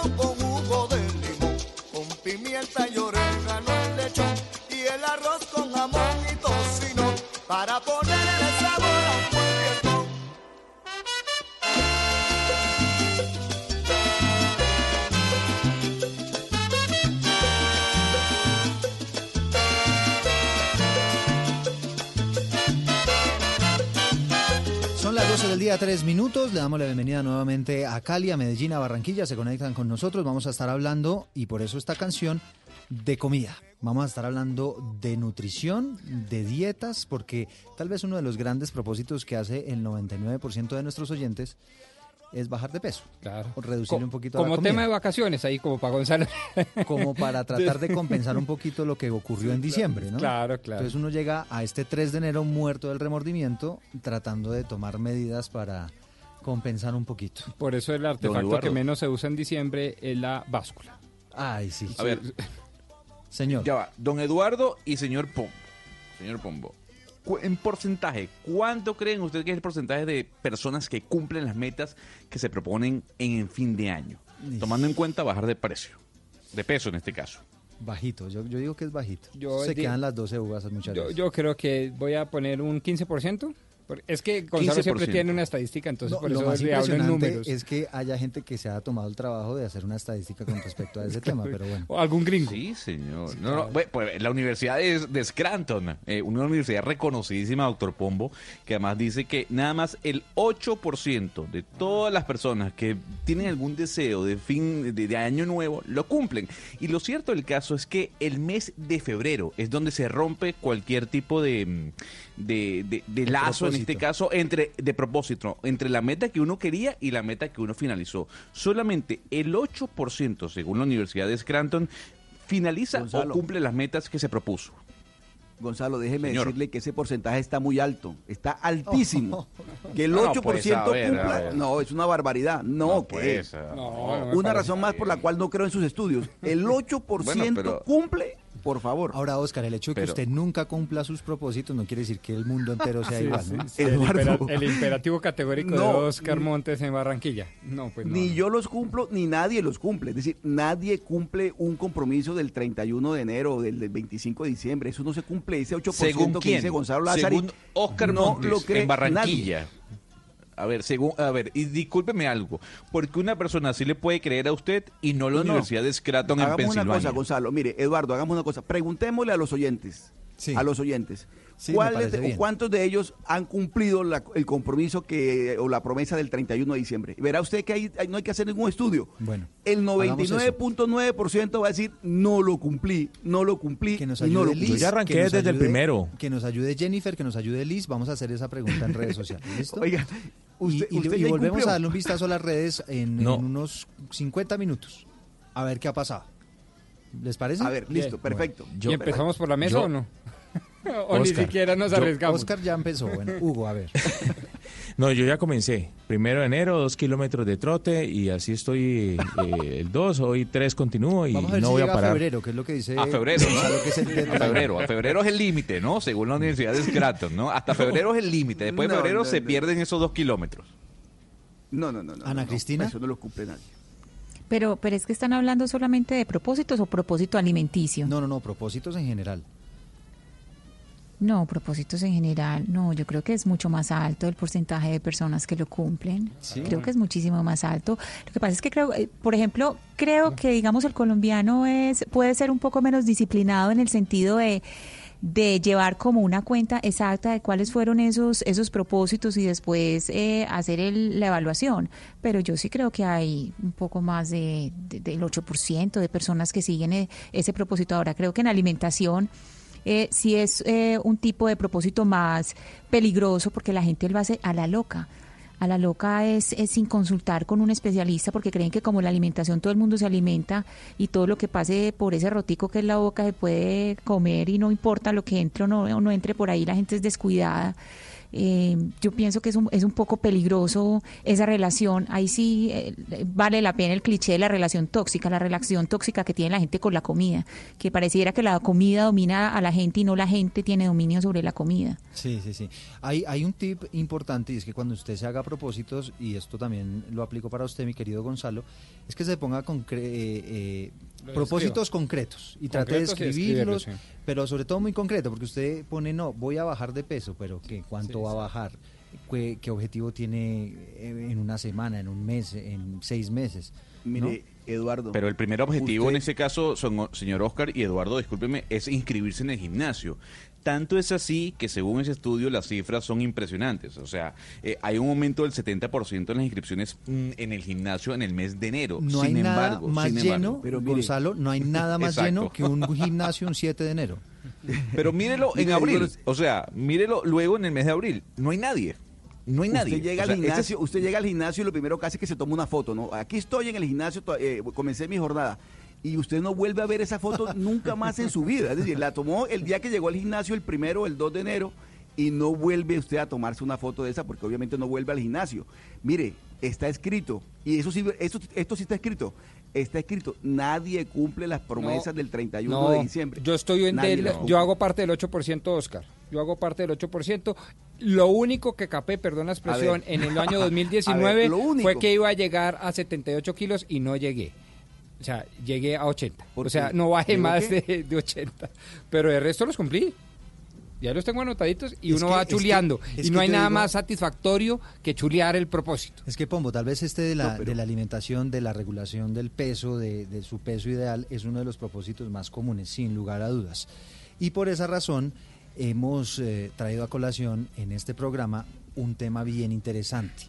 Y tiene que ver con las dietas, ¿no? Lo que usted, para poder cumplir ese propósito, pues tiene que hacer dieta. Y en los últimos días se ha mencionado el tema del ayuno intermitente como una dieta que está revolucionando el mundo. Y esto se, se conoce a través de un artículo de la revista de New York, eh, de New England, corrijo, de New England Journal, que eh, lo que plantea es que efectivamente esos ayunos intermitentes podrían eventualmente ser saludables. Las dietas de ayuno, según dice ese estudio, generalmente se dividen en dos categorías. La alimentación diaria con restricción de tiempo, que reduce los tiempos de alimentación de 6 a 8 horas por día, y el llamado ayuno intermitente. eh, dice ayuno intermitente 5-2, en el que las personas se limitan a un moderado tamaño de comida dos días a la semana.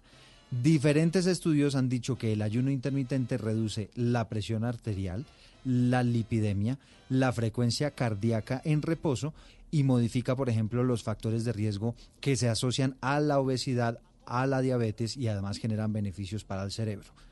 Por esa razón hemos eh, invitado aquí a la cabina a Paula Torres. Ella es chef, es especialista en alimentación a base de plantas, apasionadísima en el tema de nutrición y además eh, en la relación que hay entre la salud y la alimentación. Paula, bienvenida y gracias por estar aquí para resolvernos todas estas dudas que tenemos frente a la alimentación y bueno, darnos tal vez unos tips para conseguir ese propósito de este 2020 para muchos que es bajar un poquito de peso. Mil gracias, gracias a ustedes por invitarme y claro que sí, para eso estoy acá. Los venía oyendo un poquito y mm, bueno, tengo mucho tema para desarrollar al respecto. Bueno, arranquemos si le parece por este tema de la, del ayuno, que es como eh, la dieta de moda hoy en día, no solamente aquí en Colombia, sino en el mundo. ¿Esto eh, le encuentra a usted sentido, el tema del ayuno? Sí, digamos que más que, claro que sí, por supuesto. De hecho, ya hay bastantes estudios que lo demuestran. Más que dieta, yo llamaría eh, que el ayuno es una práctica. De hecho, es una práctica milenaria. Nosotros como seres humanos estamos destinados y estamos programados para ayunar. Lo que pasa es que ahorita vivimos en un mundo eh, de masivo consumo a todo nivel. Por si no comemos cada tres horas, sentimos que no vamos a funcionar y si no comemos cada tres horas, pensamos que el metabolismo se va a estancar y bueno, tenemos un montón de creencias y de mitos alrededor de eso que no nos deja, digamos que, ver las cosas claras. El ayuno es simplemente el hecho de dejar de comer, de abstenerse por un tiempo determinado de comer. ¿Qué pasa con eso? Eh, está comprobado que es muy beneficioso para temas de salud, tanto para la pérdida de peso, eh, para mm, manejar y mejorar problemas cardiovasculares, diabetes, cáncer, un montón de enfermedades. si se hace de manera correcta. Ahora, quiero aclarar, y esto sí es importante dejarlo muy claro, el ayuno no es para todo el mundo en toda su vida. Mejor dicho, hay épocas y hay momentos en la vida que uno debe hacer ayunos y hay momentos en los que no. ¿Y cómo sabe uno cuándo? Entonces, primero... pues de, mírese, pésese. No, primero que todo, se debe usar, mejor dicho, como una herramienta tanto de sanación, porque es que ese es el tema. El tema es que somos súper cortoplacistas, estamos pensando en bajar los dos kilos que tenemos y ya. Y el ayuno va mucho más allá de eso. El ayuno es una herramienta para sanar enfermedades, también temas emocionales, digamos que se practica desde hace muchísimos años. Nosotros, nuestros antepasados eran cazadores y recolectores y cuando ellos no podían cazar y no había que comer, pues ayunaban.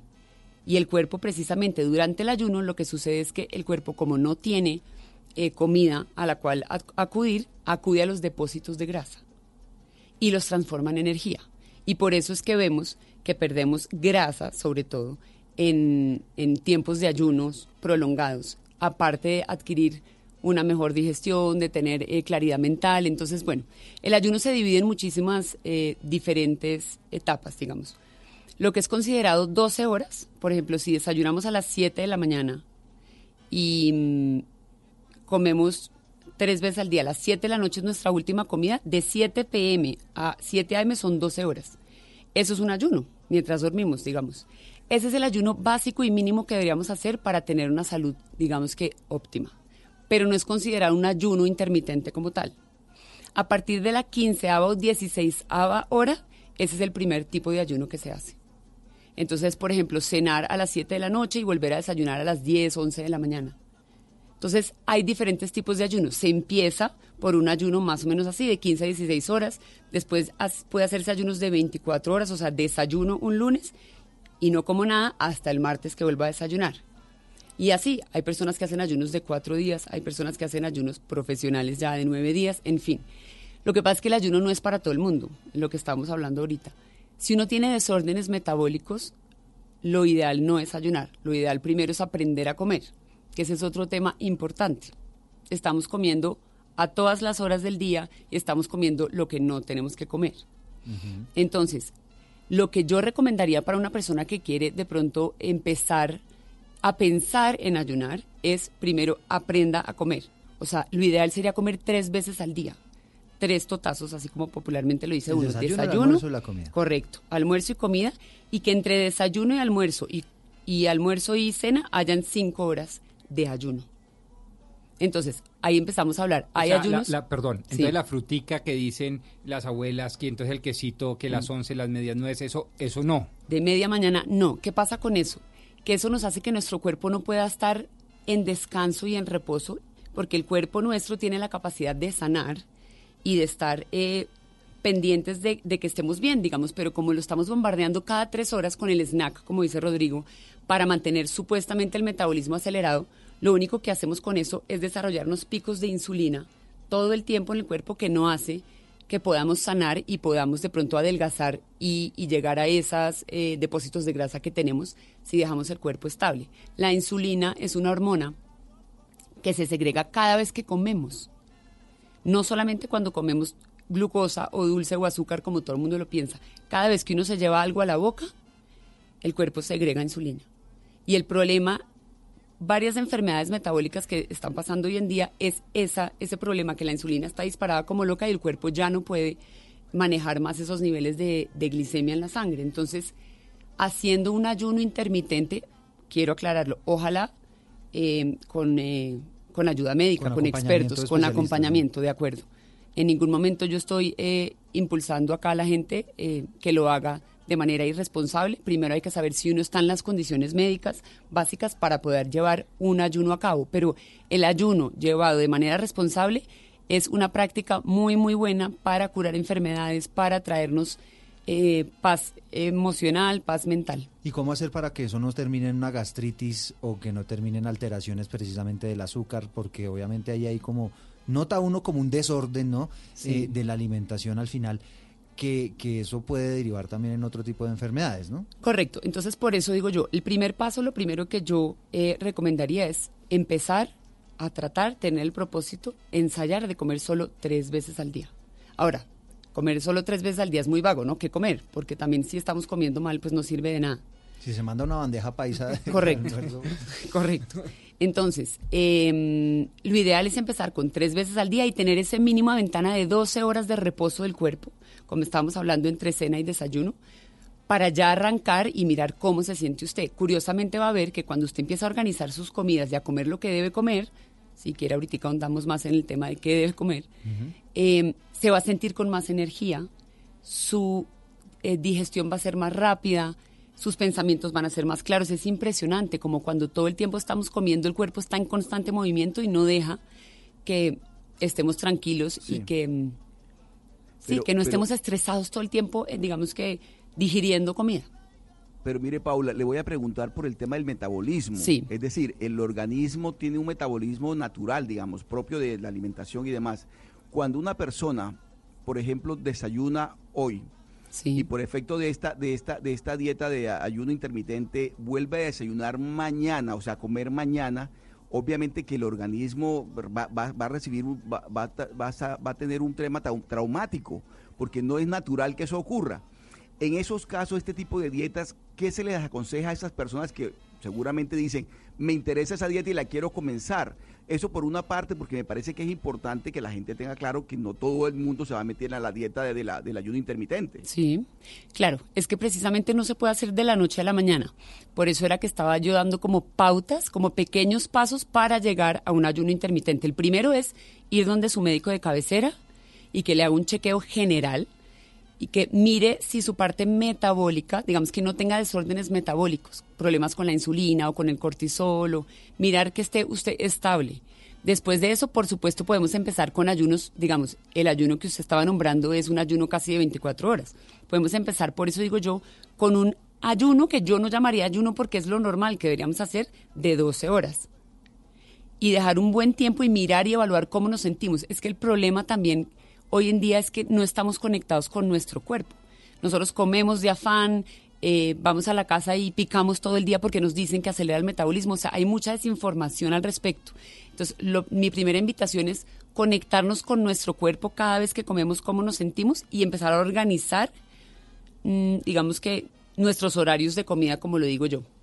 Esa teoría, en el, en el sentido de que si usted deja de comer, entonces lo que el organismo hace es empezar a guardar, porque no sabe en qué momento es que le va a dar comida, entonces él empieza a guardar y acumular grasa para, para guardar energía y no morir de inanición. ¿Eso no es tan cierto? No, digamos que cuando nosotros, siempre que nosotros en una comida, le pongo el, el ejemplo de la bandeja paisa porque es el ejemplo que estaban dando ahorita, si nos comemos una bandeja paisa enorme, llena de carbohidrato, eh, de almidones, de granos, proteína, no animal, no, correcto. De, esto, de hecho, tiene bastantes proteínas porque entre el chorizo, el huevo y la carne molida, bueno, eso ya es una bomba de proteínas mucho más allá del requerimiento diario que necesitamos. Pero entonces, cuando hacemos algo así, así no estemos ayunando, el cuerpo es, o sea, mejor dicho, hay un momento en que la insulina se segrega y hay un momento en que todos esos depósitos van a ir de todas maneras a acumularse, haga uno ayuno o no. O sea, a lo que voy es que la falsa creencia de que porque uno ayuna, el cuerpo va a acumular más grasa para después no morirse de hambre, como lo digo, es falsa, no es cierta para nada, para nada. Bueno, y hay otro mito hermano que dice que eh, si uno no come, necesariamente le da dolor de cabeza y en consecuencia le cambia el genio. Ok, es que ahí hay un tema con el dolor, pues si es dolor de cabeza, los ayunos y los ayunos eh, con los que yo estoy más familiarizada y los que yo recomendaría, vuelve y juega de la mano de un doctor o un especialista, son los ayunos en donde usted se puede hidratar. O sea, hay distintos tipos de ayuno. El ayuno clásico o el básico es con agua. O sea, durante los periodos de no de abstinencia alimentaria es eh, con vasito de agua o con infusiones. Hay otros ayunos que ya permiten, por ejemplo, el café sin endulzante. Apenas uno consume algo endulzante o algo más que no sea agua, café o aromática, estos, eh, artificiales, aún peor, Ajá. aún peor. ¿Por qué? Porque es que la insulina, como lo, no sé si ya lo dije, pero lo quiero decir, apenas recibe algo de alimento, puede ser un, un endulzante artificial, un endulzante natural, cualquier cosa que reciba que no sea agua o aromática o agua con limón, ahí se empieza a segregar insulina. Y una vez se segrega insulina, ya el cuerpo, Se digamos activa. que se activa, Mm. exactamente. Entonces que para hacer los ayunos se podría hacer por medio de agua, como lo digo yo. Últimamente también he visto que hay tendencias, porque es que esto es lo peligroso, que todos son tendencias, pero nadie sabe mucho del tema, en que también los ayunos prolongados se pueden, eh, se les puede poner un poco de grasa saludables en el ayuno. Por ejemplo, no sé si han oído Sí, sí. hablar del Bulletproof Coffee, que es café, un tinto, con un poco de aceite de coco. Las grasas normalmente no elevan mucho los niveles de insulina en la sangre y la gente le da más energía para seguir durante el ayuno. Yo personalmente pienso que si uno va a ayunar, lo hace con agua y con infusiones y no se pone a... ¿Qué son infusiones? Ese tipo de- Infusiones me refiero, por ejemplo, a manzanilla, a menta, pues para no tomarse el vaso con agua como tal. Sobre todo si uno vive, también depende del ayuno. Si uno vive en clima caliente es mucho más fácil ayunar que si uno vive en un clima frío. Porque pues... Chef. Sí. No, es que me llama la atención algo con respecto a este tema del ayuno, porque uno ve en las redes sociales que hay una gran cantidad ahora de aplicaciones que te ayudan y que te introducen a este tema del ayuno intermitente. ¿Es fiable confia- eh, eh, confiarse en este caso eh, y descargarse aplicaciones que hablen de ayuno intermitente, que tengan algunas recetas y que simplemente midan tu peso y tu estatura para decirte cómo comer eh, y qué comer? No, no es para nada fiable precisamente porque esas aplicaciones están hechas para a, nivel masivo, o sea, para un consumo masivo y cada persona es muy importante respetar la bioindividualidad de cada persona. O sea, yo puedo tener el mismo peso que otra eh, mujer al lado mío, puedo medir lo mismo y puedo hacer el mismo tipo de deporte y lo que yo coma a mí mi cuerpo lo recibe de manera muy distinta a lo que coma mi vecina de al lado. Entonces hay que tener muchísimo cuidado con eso y odio este tipo de aplicaciones porque están generalizando a todo el mundo y pues precisamente si hacemos eso de manera irresponsable podemos tener problemas metabólicos muy peligrosos como subidas y, y bajones de azúcar, como desmayos, como sudoración en las manos, mejor dicho. No invito para nada a personas a que sigan una aplicación si no están, vuelvo, insisto, en la compañía de un profesional que los ayude a llevar el ayuno. Si uno quiere saber qué tipo de, de persona es uno, es decir, cómo asumo yo los alimentos, qué alimentos me hacen, me benefician más o menos, ¿a quién tengo que acudir? ¿A dónde tengo que ir? Bueno, primero que todo, a usted mismo. O sea, yo los invito, por ejemplo, este año que estamos hablando, están hablando de propósitos. Una técnica y una forma muy chévere es llevar un cuadernito o en su iPad o en su computador y anotar lo que usted empieza a comer, si vamos a hacer lo que les digo yo de comer tres veces al día, lo que usted comió y cómo se sintió. Porque después de un tiempo uno lee sus anotaciones y dice, ya sé qué pasa, que cada vez que yo me tomo más de dos cafés siento gastritis. Ya sé qué pasa, que cuando me como un chocolate por la noche no pude dormir. Y ahí empieza usted a conocer la belleza de conocerse a uno mismo. Porque es que de verdad en este mundo ya estamos tan desconectados con todo lo que pasa, eh, con tanta desinformación, con, con el estilo de vida que llevamos hoy en día agitado, ajetreado, que no estamos muy desconectados de nuestro O sea, uno, uno propio no se cuerpo. detiene, no se detiene uno a pensar cómo me estoy sintiendo. Para nada, yo pienso que, pues bueno, yo personalmente sí, y, y seguramente alguna gente que digamos que tiene la conciencia un poquito más elevada en ese tema, y yo porque me apasiona, pero yo tengo amigos que les da dolor de cabeza y se toman una pastilla para el dolor de cabeza. O sea, no se ponen a pensar, ¿será que me causas, hidraté bien? exacto. Claro, es que ese es el problema. ¿Por qué tengo dolor de cabeza? No es cómo aliviar el dolor de cabeza, sino por qué lo tengo, encontrar la causa y, y- y trabajarla. Sí, señora. Sí, precisamente los neurólogos mandan ese ejercicio que usted acaba de decir, que se llama el diario de dolor de cabeza. Eso, eso es lo que le dicen a las personas que tenemos migraña. Lleve un diario de manera que usted detecte exactamente cuáles son esos factores que eyectan el dolor de cabeza para poderlo atacar antes de que empiece. Paula, quisiera que siguiéramos por, por ese camino que usted empezó, el camino de las aplicaciones y, y de los de los consejos y todo lo que aparece en redes sociales. ¿Por qué? Porque estos desórdenes alimenticios, sobre todo, los sufren las adolescentes, lo, pa- lo padecen las adolescentes por esta presión social. Eh, este ayuno o este tipo de dietas son recomendables a partir de qué edad y en especial hablemosles a esas adolescentes, a los adolescentes que nos están oyendo en este momento y que quieren pues tener digamos control sobre su peso, pero que también pues viven pegados de, de redes sociales y que puede ser peligroso. Ok, correcto. Sí, digamos que vuelve y juega. Mi consejo es, yo, yo pienso personalmente que el ayuno no es que tenga una edad como tal, por supuesto, pues a un niño no le recomendaría ayuno, pero más que la edad o más que para quién está destinado o a quién le favorece el ayuno, es la conciencia acerca del ayuno y de dónde va a sacar la información. No es lo mismo estar con su médico de cabecera y comentarle que quiere empezar a implementar el ayuno para mirar cómo le funcionan su vida, porque puede ser por muchas razones, si quiero bajar de peso, si quiero limpiar mi acné, si quiero dormir mejor, si quiero manejar toda mi parte metabólica. Es muy diferente hacerlo con un médico que mirando una aplicación en donde es muy impersonal la información. Entonces, mi invitación para las jóvenes y los jóvenes que nos escuchan es, por favor, sean muy responsables con cada decisión que toman, eh, hablando nutricionalmente, de cómo se alimentan, porque eso puede repercutir en serios problemas eh, metabólicos si no lo hacen de manera consciente. Para eso existen las nutricionistas, para eso existen cada vez más las charlas de salud y también hay gente en redes que está haciendo las cosas bien. Lo difícil es saber quién hace las cosas bien y quién no. Entonces, siempre guiados de, de profesionales sería lo ideal. En cuanto a ayuno intermitente, yo sé que la medicina funcional eh, comparte mucho esta idea de ayuno intermitente y de pronto sería bueno consultar un médico especializado en medicina funcional.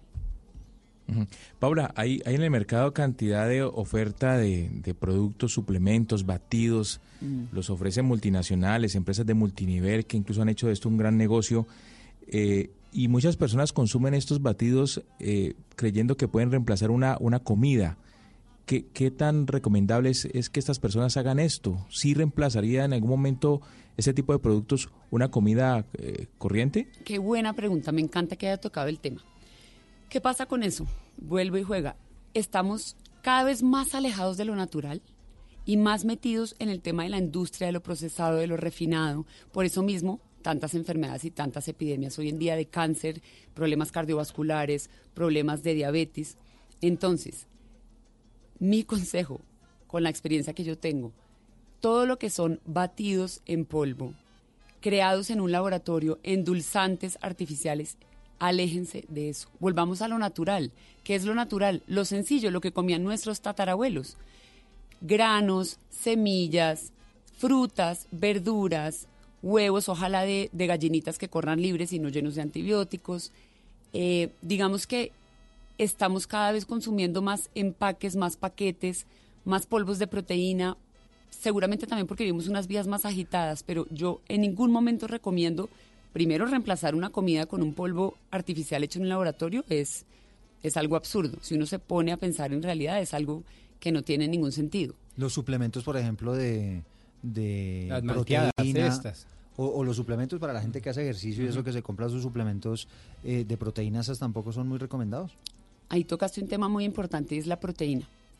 Nos han metido, nos han bombardeado de información, seguramente las industrias que tienen intereses ahí, sin, ningún, sin ninguna duda, en que el ser humano necesita más proteína de la que de verdad necesita. Y el problema cuando consumimos, hay varios estudios que lo Porque demuestran. usted asocia la proteína con músculo. Claro. Entonces, Por ¿no? supuesto. Y con perrenque, que diría Sí, la sí, gente, sí, sí. sí. También, inclusive con masculinidad. Sí. O sea, ¿no? Como hay personas eh, que piensan. De hecho, bueno, el tema de la proteína, hay, muchísimo tema al respecto, pero hay estudios que han demostrado que cuando se abusa de la proteína, precisamente se empiezan a generar enfermedades, a generar enfermedades como el cáncer, como problemas coronarios. Entonces, el requerimiento de proteína que nosotros tenemos diariamente es mucho más bajito del que nosotros pensamos. Entonces, hay que tener cuidado con eso, hay que saber cuánto pesamos, si hacemos actividad física o no hacemos actividad física. Eh, y normalmente más o menos el requerimiento de proteína es un gramo a 1.5 gramos eh, de proteína por peso. Hay que entender que hay proteína que es más fácil de asimilar que otra proteína y proteína, eh, por ejemplo, lo voy a explicar mejor. Una persona que, Sí, sí, que porque pese eso es- 60 kilos, por ejemplo, entonces Bueno, ¿cuánta exacto. proteína Una necesita? persona que pese 60 kilos, que soy yo, por ejemplo. Entonces, eh, digamos, de un filete de carne de 100 gramos, eh, no los 100 gramos son proteína. Ese es el primer error que la gente piensa. Me comí un filete de res de 100 gramos, ya me metí 100 gramos de proteína. No. El filete de res tiene grasa, tiene fibra, tiene agua y tiene proteína. De ese filete, solamente el 25% es proteína. ¿Cierto? Entonces, ahí solamente yo estaría eh, comiéndome 25 25, gramos. Exactamente, Sí. 25 gramos. Un huevo, por ejemplo, tiene 7 gramos. de proteína. Entonces ahí estaré haciendo la sumatoria de 25 más 7 y así hasta llegar a 60 gramos de la proteína. ¿Me explico? Ah, 60. Al claro. día. Míos, porque yo peso Porque usted 60 pesa. kilos. Ajá. Si usted pesa 80, Rodrigo, sería llegar hasta los 80 gramos. Por día. Por proteína. día, correcto. Ese sería, Si es una persona que, eh, digamos que hace algún tipo de deporte, pero no deporte eh, diariamente. Los deportistas que hacen deporte diariamente o por horas prolongadas pueden subir hasta un 1.5 gramos por peso. ¿Sí? Ya. Sí, eh, depende también de su actividad. Es que depende de cada persona. Es eso que sí. cada persona es un mundo. Por No eso es que yo insisto tanto en conocernos universal. a nosotros mismos. Sí. Tengo una pregunta aquí de un oyente que me parece bien interesante. Sí. ¿Una persona diabética podría eventualmente hacer esta dieta del ayuno? Pues eh, irónicamente el ayuno puede ayudar muchísimo en, en temas de azúcar y en temas de, sí, de metabolismo. Ahora, hay que aclarar muchísimas cosas. ¿Es diabetes tipo 1 o diabetes tipo 2? Eso es diferente. Es, son diabetes Ah, Digamos, hoy en día se está diagnosticando mucho la, de- la tipo 2, ¿no? Claro, que precisamente viene de la alimentación. La tipo 1 es una diabetes con la que, que no es muy común, con la que básicamente se nace o es más genética, y es que el cuerpo no tiene la capacidad de producir la insulina, por eso se inyecta. Pero la tipo 2 es causada por todos esos desórdenes metabólicos que pasan hoy en día porque estamos comiendo como no se debe, procesado, refinado, grasas trans, todo el día en vez de comer solo cada tres horas. Entonces, lo que yo le diría al oyente es, si usted tiene diabetes, qué tipo de diabetes tiene y por favor primero vaya y solucione el tipo de diabetes que tiene eh, de la mano de un doctor y si el doctor le dice que usted como paciente con diabetes puede practicar el ayuno, hacerlo de otra manera, yo me abstendría. Yo quisiera hacer una pregunta, digamos, para el ciudadano promedio. El ciudadano promedio en Colombia se levanta muy temprano por cultura y por necesidad laboral, tipo 6 de la mañana, inmediatamente desayuna lo que puede, pues usted sabrá más de eso que yo. Y generalmente el, El almuerzo a toda Sí, mecha para... El desayunito, no, no Sí. sé si es aguapanela, no sé, eso pues ahí la doctora Paula Torres es la experta, pero, pero inmediatamente el siguiente golpe, como usted dice, es a las 12 del día promedio, el ciudadano promedio colombiano. Son más o menos cinco horas y media Sí. entre una cosa. Ahí, ah, y una, un dato cens- del censo colombiano. La mayoría de colombianos tenemos eh, oficios eh, manuales, es decir, actividad física activa, grande. Eh, ¿Usted insistiría en que de todas maneras para el promedio de nuestros oyentes es ayunar de cinco y media o seis y media de la mañana hasta las doce y media que almuerza? Sí, yo insistiría en empezar a hacer tres comidas al día balanceadas, en donde en mi plato yo tenga de todo. Entonces, en donde en mi plato yo tenga, ojalá, la mayor parte de carbohidratos. ¿Carbohidratos a qué me refiero? A los vegetales. No estamos hablando ni de pan, ni de arroz, ni de papa, ni de yuca, no. Necesitamos ingerir cada vez más, eh, tener una ingesta más alta de vegetales. Entonces, tendríamos que tener algo de proteína en el plato, algo de grasas saludables, que son grasas saludables, eh, aguacate, nueces, los aceites que son prensados en frío y que no son aceites. De grasas trans, como el aceite de oliva, aceite de coco, aceite de aguacate. Y eh, sobre todo llenar el plato de verduras con un poquito de proteína y puede ser con un poco también de un carbohidrato, Paula. ojalá no refinado. Un arroz Paula. integral, sí. Paula, mire, eh, yo quiero hacer una confesión pública. Uno, uno con el programa de hoy, yo termino con cargo de conciencia, porque le estamos enseñando a nuestros oyentes a que ahorren en la primera parte del programa, a que ahorren eh, y que sean, tengan una educación financiera, y resulta que la inmensa mayoría de los colombianos no les alcanza pues para ahorrar. Y ahora estamos hablando de, de dietas y estamos hablando del ayuno intermitente y de las tres comidas y resulta que realmente en Colombia, por ejemplo en Cartagena, la pobreza extrema es casi del 38%. Es decir, que solamente una persona puede comer una vez al día. De tal manera que pensando en una gran cantidad de colombianos que no tienen ni para ahorrar y, pa- y- y en el tema de las dietas están bastante mal de, de nutrición, ¿cuál es esa dieta que usted le aconsejaría balanceada para ese colombiano promedio que no puede comprar las nueces, que no puede, digo, que no De tiene para nada esas cosas? ¿Cómo se organiza en esa dieta? Qué buena pregunta. Pues precisamente volver a lo básico. ¿Qué es lo básico? Una de las cosas más baratas, por ejemplo, son los vegetales y las frutas. En la costa se consiguen frutas muy, muy baratas, como el coco, como el banano, como el mango, como el plátano. Entonces, es que alejarse de los paquetes, de los enlatados, de los fritos y, y volver a lo natural, un platico con arrocito, un pedazo, ojalá de una buena carne. En Colombia contamos con buena ganadería que es alimentada con pasto, o grass-fed, como se dice en inglés, funciona muy bien. En Estados Unidos sí se alimentan con cereales y con maíz, eh, que no debería ser lo ideal. Acá contamos con eso, entonces un pedacito de una buena eh, proteína, algo de arroz integral y llenar su plato de vegetales. Chef, le hablo de tres productos. El primero es el pan.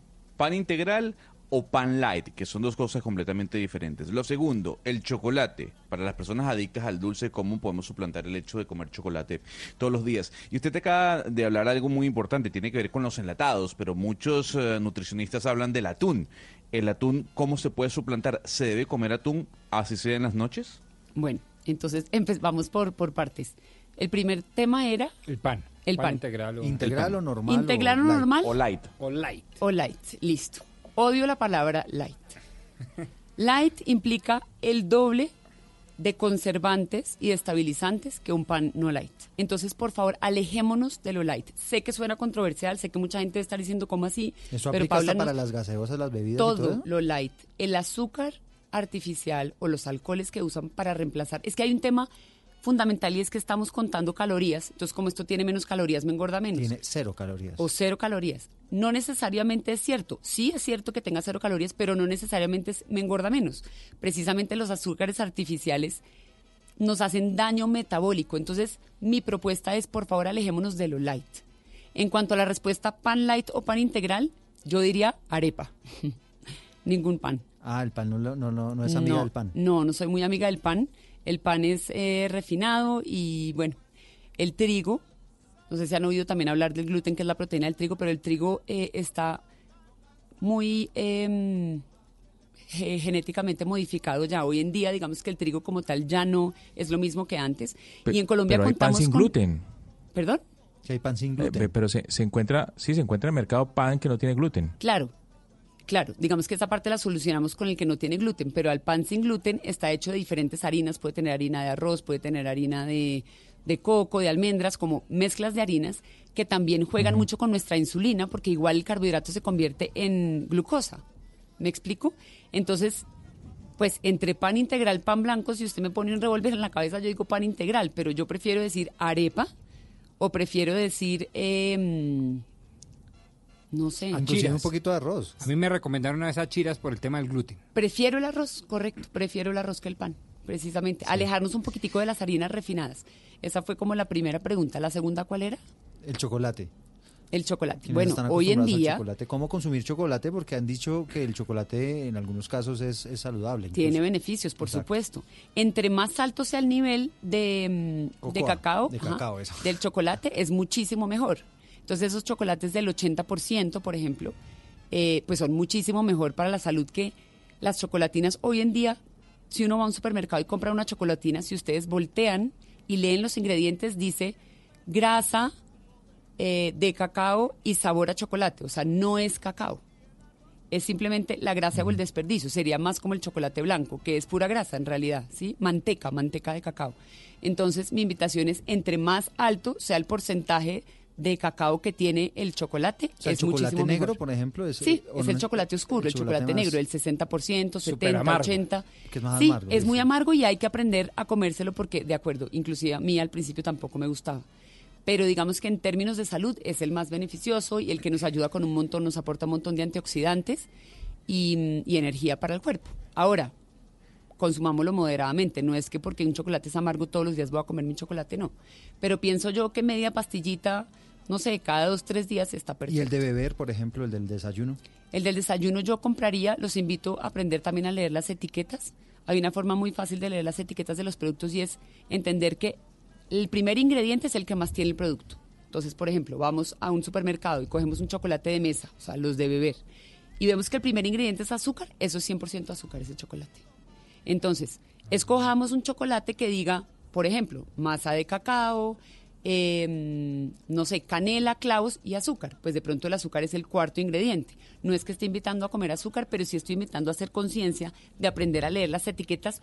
No hablo de la tabla nutricional, hablo de los ingredientes de cada eh, producto que cojamos. Es muy ¿Y, importante. y la tercera cuál era, Gonzalo? Que nos faltó uno. El atún. Atún. La Ah, lata de atún. atún. Bueno, el atún es bien controversial. Para mí, personalmente, yo no lo consumo y no invito a la gente que lo consuma porque desafortunadamente nuestros mares están muy contaminados Y el atún es un pescado muy grande y es un pescado que alberga mucho mercurio. Entonces, el atún, digamos que entiendo que es barato y en lata entiendo también, pero ahí hay dos temas. Primero, el del mercurio y segundo, es que los productos enlatados tienen muchísimos eh, metales pesados y tóxicos. Es un producto, póngase a pensar, en una lata que no se vence. O sea, no es una cosa natural y una cosa fresca para el cuerpo. Entonces, por supuesto, si estamos en una guerra y no, has- no hay más que comer, cómase una lata de atún. Pero si usted puede elegir entre comerse, no sé, una pechuguita de pollo o comprar una lata de atún porque es más práctica, por favor váyase a la pechuga de pollo. ¿Me explico? No, yo, eh, Eduardo, yo, yo estoy aquí eliminando hace rato, yo, yo Esconda esa, un esa buen bolsa rato de papas que eliminando que productos de ahí. mí. No, estamos en las mismas. O sea, salimos medio tristes. sí, sí, porque Sí, un poco aburridos. Sí. Pero no, venga, Paula, eh, quiero preguntarle por un tema que, que cada vez es más frecuente, sobre todo entre los, los millennials, y es el, el tránsito hacia lo vegetariano y lo vegano. Mm, qué buen tema. Eh, ese, eh, eso, eso tiene unos riesgos, entiendo yo. ¿Usted por qué no nos explica? Porque mucha gente piensa, sobre todo ahora que comienza el año, mucha gente como propósito se, se ha, se ha puesto ese, el de, de voy a dejar de comer carne y me voy a volver vegano. Y resulta que no es tan fácil dejar la carne, dejar el pollo y volverse vegano o vegetariano. De acuerdo, total. Primero hacer la diferencia entre el vegetariano y el vegano, ¿verdad? El vegetariano es la persona que no consume productos animales, pero sí consume productos derivados de los animales, o sea, consume huevo, Mm, consume mantequilla y consume lácteos, inclusive miel de abejas. El vegano, hay dos tipos de vegano, diría yo. El vegano que es por razones éticas, por el, está en contra del maltrato animal, entonces no eh, consume nada que provenga de los animales, tampoco eh, en temas de textiles, en tema, explico, o sea, no usa chaquetas de cuero y no consume nada que provenga de un animal, ni siquiera la miel que proviene de las abejas. Entonces, ahí hay una diferencia grande entre los dos. Em, ¿Qué pasa con el veganismo y el vegetarianismo? Sinceramente, precisamente yo lo estudié. Yo no estoy ni a favor ni en contra. A mí me parece que un veganismo, hablando más en temas de alimentación, más que en tema ético, porque en tema ético, digamos, yo no me meto ahí, lo Sí, respeto aquí estamos hablando profundamente. de comida, de más acuerdo. alimenticio, correcto. Entonces, en temas de alimentación, si uno como vegano sabe cómo alimentarse, no hay ningún problema. El problema vuelve y juega, reincide es en la mala información que hay y en la cantidad de información que hay hoy en día. ¿De qué se alimenta un vegano? Porque el, el vegetariano tiene la proteína del huevo y digamos que de los lácteos de cierta forma. El vegano, como no tiene esa fuente, se alimenta principalmente, o un- digamos que un vegano bien alimentado, más bien, de cereales. ¿Cuáles son los cereales? La avena, el arroz, el mijo, eh, el trigo. Se alimenta de granos como eh, garbanzo, frijol, lentejas, lenteja. frijoles, de acuerdo. Se alimenta de frutas, se alimenta de verduras, se alimenta de nueces como almendra, como marañón, como eh, macadamia. Y se alimenta también de semillas. Me faltaron semilla de girasol, semilla de calabaza. Entonces, si usted ve, ahí hay una gran em, variedad de alimentos y si uno los sabe mezclar, no tiene ningún problema en no consumir proteína animal. El problema es que ahora la moda es me volví vegana y entonces yo puedo ser vegana, por eso a mí no me gusta la palabra vegana en términos de alimen- alimentación, porque vegano puedo ser yo comiendo papas fritas y gaseosa. Eso es un vegano, ahí Ah, no sí. estoy comiendo productos animales. Pe- Pero, pero Paula, ¿Me la, la, la, pregu- la pregunta también es sobre la transición, porque no, no, no puede ser que yo hoy viernes eh, me me coma un, un, un lomo caracho y mañana entonces ya lo voy a reemplazar con, con vegetales. O sea, yo creo que eso demanda un tiempo, ¿o no? No, sinceramente no demanda un tiempo, demanda más eh, voluntad y demanda, sobre todo lo que a lo- la invitación que yo quiero hacer es eso, demanda es conocimiento. Yo le cuento mi experiencia propia. Yo siempre fui omnívora y cuando me fui a estudiar esto, alimentación a base de plantas, hice el experimento y dije voy a hacerlo un año completo, desde que me entro a mi universidad, porque en mi universidad no podían entrar productos animales, yo no podía entrar un yogur a mi universidad, estaba prohibido. O sea, no, no puede entrar una mascota, mejor dicho, nada. No, ni nada de comer, nada. No, ni de comer, sino... De mascota yo creo que sí. claro. sí. más, más en términos alimenticios porque eran radicales con eso. Y lo hice yo de un día para otro, claro, porque lo estaba estudiando y porque sabía cómo hacerlo. Y la verdad es que en, durante ese año tuve una energía impresionante. Yo soy deportista y me rendía muy bien. Tenía un alto rendimiento deportivo, pues. Lo único que yo me fijé es que mi piel se resecaba un poco más. Entonces, pues ahí cuando volví a Colombia me di cuenta que yo necesitaba em, ponerle a mi dieta un poco de proteína animal de vez en cuando y así es como actualmente como. Alto en vegetales, alto en fruta, en grasas saludables, y en proteína eh, animal de vez en cuando, cuando escucho a mi cuerpo y cuando siento que lo necesito. Entonces, para resumir, sí se puede hacer la transición de un día para otro, sin embargo, uno la debe hacer con una persona que tenga experiencia, llámese nutricionista o llámese médico de cabecera, que le diga cómo reemplazar y cómo hacer para poder tener esos requerimientos nutricionales y no tener ningún déficit. Sí, claro, porque ese es el problema. ¿no? Ese es el problema. Y una cosa importante que hay que decir es que los veganos sí deben suplementar la vitamina B12. Es la única vitamina que no pueden adquirir por medio de no consumir eh, productos ¿Y esa se animales. adquiere normalmente en qué alimentos? No, eh, la B12 en los animales. Ah, ya. O en el huevo, por ejemplo, los vegetarianos como comen huevo, pues tienen la proteína B12 más disponible. Los veganos no podrían, según lo que ellos comen, que es eh, pues el reino vegetal, no se encuentra la vitamina B12. Esa sería la única vitamina que sí tocaría suplementar por goticas o por pastillita. Bueno, aquí estoy recibiendo más eh, mm, comentarios de los oyentes y hay alguien que nos pregunta sobre las harinas en la noche. Ok, buena pregunta. ¿Las harinas son buenas o no son buenas consumirlas en la noche? Bueno, las harinas es qué? Porque es que hay que aclarar primero eso. Las harinas estamos hablando de carbohidrato. Sí, pues la harina, el arroz, el pancito. pancito, la sí, papa, la arepa perfecto. incluso. Pero sí, hay quienes dicen que si uno la consume por la noche, entonces pues que tiene un aporte mayor de calorías que usted no va a consumir en la noche, entonces por ende se engorda. A ver, el carbohidrato lo que es un macronutriente, tenemos tres macronutrientes, las grasas, los carbohidratos y las proteínas. El carbohidrato aporta energía, ¿verdad? Entonces, si estamos hablando en consumir o no consumir carbohidratos de noche, personalmente yo pienso, vuelve y juega, también depende de la persona, pero lo que nos va a dar es energía. Entonces, si vamos a cenar para acostarnos a dormir, no necesitamos energía. ¿Me explico? Entonces, si esta oyente que me está eh, haciendo la pregunta de pronto tiene eh, unos kilos de más, yo le diría, no cene carbohidrato. Preferiblemente cenar algo de proteína limpia con un poquito de verduras, que precisamente las verduras vegetales también tienen carbohidratos, pero son carbohidratos llenos de fibra y agua que sí nos eh, alimentan y nos producen una sensación de saciedad. Entonces, evita los carbohidratos como los llaman ustedes, pan, Arroz- arroz, arroz vale papa, como yuca. harina, claro. Sí, claro que sí. Todo eso son carbohidratos. Ahí está Otto que estaba preguntando. No, claro que sí. Por eso digo yo que inclusive los vegetales son carbohidratos, pero los vegetales son los carbohidratos que yo los eh, invito a incluir en la noche con un poco de proteína. Entonces, evitemos los carbohidratos. Por ejemplo, como- eh, una, una crema hecha a base de verduras es válida. Perfecto, claro que sí. bien. Una cremita de, no sé, espinaca, eh, Zanahoria. zanahoria y arveja licuada por la noche está perfecto, claro que sí. ¿Y lo complementa con algo más, con algo de proteína o sería suficiente? eso? Pues no, eso es suficiente. Mi invitación es, oigámonos, si llegamos muertos de hambre y sentimos que esa cremita no nos va a saciar, pues entonces complementémosla con media pechuguita de pollo o con un poquito de, de carne bien hechecita. Pero, pero oigámonos, porque es que uno puede llegar el lunes sin hambre y si no tiene hambre, no cene.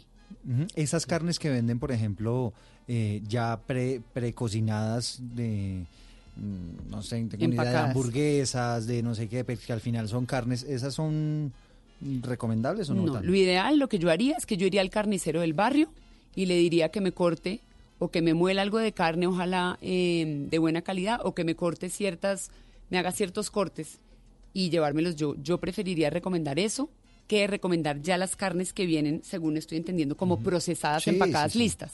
No, eso tiene un montón de conservantes y de... A los niños que les dan tanto los nuggets, ¿no? Esos tampoco son un No, es recomendables. un veneno, veneno, Sí. pero total. ¿Ah, sí? Claro, los nuggets es pues triturado el pollo, por ejemplo, ahí entra cualquier tipo de órgano y de cosas, pues y aparte pues tienen harinas y aparte es frito, harinas digo, perdón, eh, trigo, harina de trigo y aparte es frito, entonces es una bomba, no se sabe qué hay en el nugget y segundo es una bomba que es mucho más fácil darle una patica de pollo eh, al niño despresadita para que se la coma. Por eso digo yo que entre más sencillo sea el proceso mejor, menos procesado, menos empacado eh, debemos consumir. Otra, otra pregunta de otro oyente, es que aquí estamos recibiendo Sí, yo muchísimos tengo aquí mensajes. también otra. Eh, hay que esperar para, para, después de que usted come por la noche, hay que esperar cierto tiempo antes de irse a, a dormir o eso no tiene muchas implicaciones. Pues sí, lo ideal sería, yo diría que comer a las 7 de la noche, como en un promedio, para ojalá 8, 8 y media se esté acostando. Lo digo pues porque hay personas más sensibles que otras eh, a- al tema de pronto de reflujos o al tema de de digestiones pesadas. Si estamos comiendo lo que se debe comer, nos podemos ir relativamente a la hora a la cama sin ningún problema. Pero pues si es una pregunta de comer y irse a la cama inmediatamente, pues no. Yo le invitaría a que de pronto se diera una caminata por el barrio o de pronto se sentara a ver televisión un ratico y dejara que su cuerpo hiciera la digestión. Sebastián Nora pregunta algo que me parece muy importante en tanto que el traguito hace parte de la canasta familiar en estas latitudes. ¿Cómo juega el trago, particularmente quizás digamos la cerveza aquí en el altiplano cundiboyacense, con la dieta, doctora Paula? Bueno, con la dieta depende de qué, porque el trago... Y, y creo que eh, de pronto Sebastián Nora, perdón, interrumpo, debe estar inclinado a decir no vale la respuesta de sea abstemio, porque el único abstemio de la mesa es Rodrigo Pombo, no, no vale. Entonces hay que decir, digamos, Perfecto. Con el trago pasa lo siguiente. Yo, digamos que a mí me gusta también el equilibrio y el balance y no es decir no tome trago, no coma harinas, no coma, porque si no, pues sentémonos a llorar. ¿Qué haría yo con el trago? El vino tinto, una copita de vino tinto de vez en cuando con una comida, sobre todo de pronto con una comida que sea un poco más pesada como, como la res, como un cordero, como, como carne, proteína animal que puede ser un poco más pesada, está bien acompañarla con un traguito de vez en cuando, sobre todo un vino. La cerveza, claro, la cerveza es eh, más económica y es deliciosa. Yo pienso que la cerveza em, hidrata, por decir algo. La cerveza tiene gluten, entonces las personas que no toleran la cebada, hay personas que se inflaman con la cerveza. Entonces lo que yo indicaría es, no le voy a prohibir la cerveza, pero trate de hacerlo muy de vez en cuando. Muchas veces la cerveza con la comida inflama un montón. De pronto tómese la cerveza de vez en cuando sin la comida, más a modo de, sí, de bebida de un domingo, una cerveza, máximo dos, pero no abusemos del trago porque el trago se convierte en azúcar. O sea, el medio petaco lo va a engordar porque lo engorda, eso sí no hay nada Lo que va a engordar porque lo, lo va a emborrachar y lo va a hacer cosas que no quiere hacer, sin duda. Paula, tengo, no sé, estoy, estoy que cancelo un almuerzo que tengo en instantes. en donde una señora que prepara... no, empezamos no, el anuncio a partir prepara- de la una, sí, estoy con, con Hugo. Rodrigo, una señora que prepara una cazuela de mariscos deliciosa. Eso trae piangua, toyo, camarón, calamar, eh, Sí. jaiba y otros productos de mar. Sí. ¿Cancelo el almuerzo o puedo asistir eh, con Puede confianza? asistir al almuerzo, cómase su cazuela feliz y más bien Sí. acompañe, mejor dicho, cómasela solita de pronto o acompáñela con un poquito de arroz, pero no abuse con los acompañamientos porque... Arroz con coco. De, uy, delicioso. No, pero la Tiene- tostadita de plátano sí Ah, bueno, es, es con un pataconcito, pues, de Eso. vez en cuando, a ver, vuelve y juega. En, en, en el día a día una cazuela de mariscos no es recomendable, pero de vez en cuando una cazuela de mariscos más bien lo invito a que por la noche más bien, de pronto si no tiene hambre porque la cazuela era muy grande, pues entonces no, no cene esta noche y cómase su cazuelita al almuerzo con su patacón y góceselo, No porque es que eso es lo importante. Si no tienes hambre, no comas. Eso que tiene que estar, que es lo que tocábamos anteriormente, tiene que estar picando para que su metabolismo esté activo, eso ya no es cierto. Está comprobado que no es cierto. Entre más dejemos descansar a nuestra hormona, que se llama la insulina, una de las hormonas que tiene que ver con el tema del, del metabolismo, mejor vamos a funcionar nosotros, menos nos vamos a engordar, menos grasa vamos a acumular en grandes ra- rasgos. Entonces, porfa, si no tienen hambre, no coman. Mire, Paula, los más longevos de la mesa suelen decir, como Rodrigo Pombo o Oscar Montes en Barranquilla, que ellos en la mañana se levantan, hacen ejercicio y se toman un vaso de jugo. Pero también he escuchado a nutricionistas que, diga, que dicen, no tome jugos naturales, cómase la fruta. ¿Usted qué recomienda? Me ¿Jugos encanta, o la fruta me picada? encanta que toque ese tema. ¿Qué pasa con los jugos? Los jugos se convierten en pura azúcar en la sangre. La fructosa, que es el azúcar de las frutas, es azúcar de las peores, de hecho. Es peor que la glucosa. Entonces, cuando hay una pieza de fruta, por ejemplo, la, na- la naranja, pongámoslo claro, si uno eh, licúa la naranja y hace un jugo de naranja, exprime la naranja, solamente está liberando de la fruta la fructosa. Y se la está tomando y está entrando la fructosa, que es azúcar Eso de las frutas, al torrente sanguíneo. azúcar, sí. Cuando uno se come la naranja completa y la pela, se sienta, respira y disfruta su naranja, no sé si han visto, pero eh, la parte blanquecina que tiene la naranja por fuera, esa parte tiene un montón de fibra y la naturaleza es tan sabia que esa parte contrarresta con la fructosa que tiene la naranja. Entonces, cuando nos comemos la fruta completa, el cuerpo tiene que hacer primero más esfuerzo en digerirla porque tiene más fibra, porque está completa, no está em, eh, procesada, porque mal que bien un jugo es procesado, lo licuamos y procesamos, eh, la fibra ya se fue, sobre todo con los cítricos, porque lo exprimimos y solo estamos eh, exprimiendo el jugo. Entonces, cómase dos naranjas. ¿Usted sabe cuántas naranjas tiene que exprimir para que le salga un vaso? Por ahí dos, tres. No, por ahí cuatro. Cuatro. Depende de la naranja, por Lo que pasa es supuesto. que a usted le gusta el vaso grande, ¿no? Yo no tomo jugos. Depende de la naranja. Pero a lo que voy es en promedio unas tres naranjas. Y ni siquiera serían. Si usted se come tres naranjas, queda llenísimo y no desayuna nada más. Si usted se toma un jugo, lo va a acompañar con huevo, con la tostadita, con la mantequilla, con el jamoncito, y ahí ya es un desastre para el cuerpo. ¿Me explico entonces? Paula. Sí. Paula, este es un programa regional. eh, Sí. De distintas regiones conversamos y estamos hablando de comida, hablemos de comida regional. Si vamos a hablar de los platos típicos de Colombia, no le voy a preguntar por más el, el más engordador, porque yo creo que todo se da en la mano. ¿Cuál es el que tiene, digamos, un, un efecto más eh, dañino? ¿Cuál puede ser, digamos, más eh, dañino para, para la digestión? Eh, el que sea más, más difícil Más eh, de procesar como para el cuerpo. coloquialmente, sí. Más Sí, o pesado, sí. Yo creo que, bueno, ahí hay varios temas. Primero, yo debo decir que, mm, digamos que en temas de alimentación y de, de platos regionales como tal, no soy la experta, porque lo mío era más hacia el tema de plantas, digamos. Eh, pero puedo, yo creo, asegurar que, por ejemplo, la bandeja paisa es un desastre. Lo siento, Ana. ¿Por no, qué? qué estigmatización. Es una bomba de tiempo. Pero ¿qué es esto, pues? No, pues porque es que la bandeja paisa, eh, comparada con un caldito de pescado, no tiene nada que hacer. O con un, bueno, el ajiaco también, el ajiaco es mondongo. tres tipos de papa eh, El mute. desechas. La sí, pero lo que pasa con la bandeja paisa es que es, y ustedes me corregirán porque yo hace mucho La no me como una bandeja paisa, yo como marinilla. O sea, solamente la carnecita con el arroz y con el plátano y el aguacate. Bandeja paisa tiene de proteína, chicharrón, chorizo, huevo y carne. Tenemos cuatro tipos de proteína en un plato. Delicioso. Sí, me imagino. Tenemos el carbohidrato que es el arroz, más el plátano. ¿Y el frijol? eh, Ay, el frijol, sí. El frijol, ¿por qué? ¿Qué, qué más tipo de el frijol que es un grano, correcto.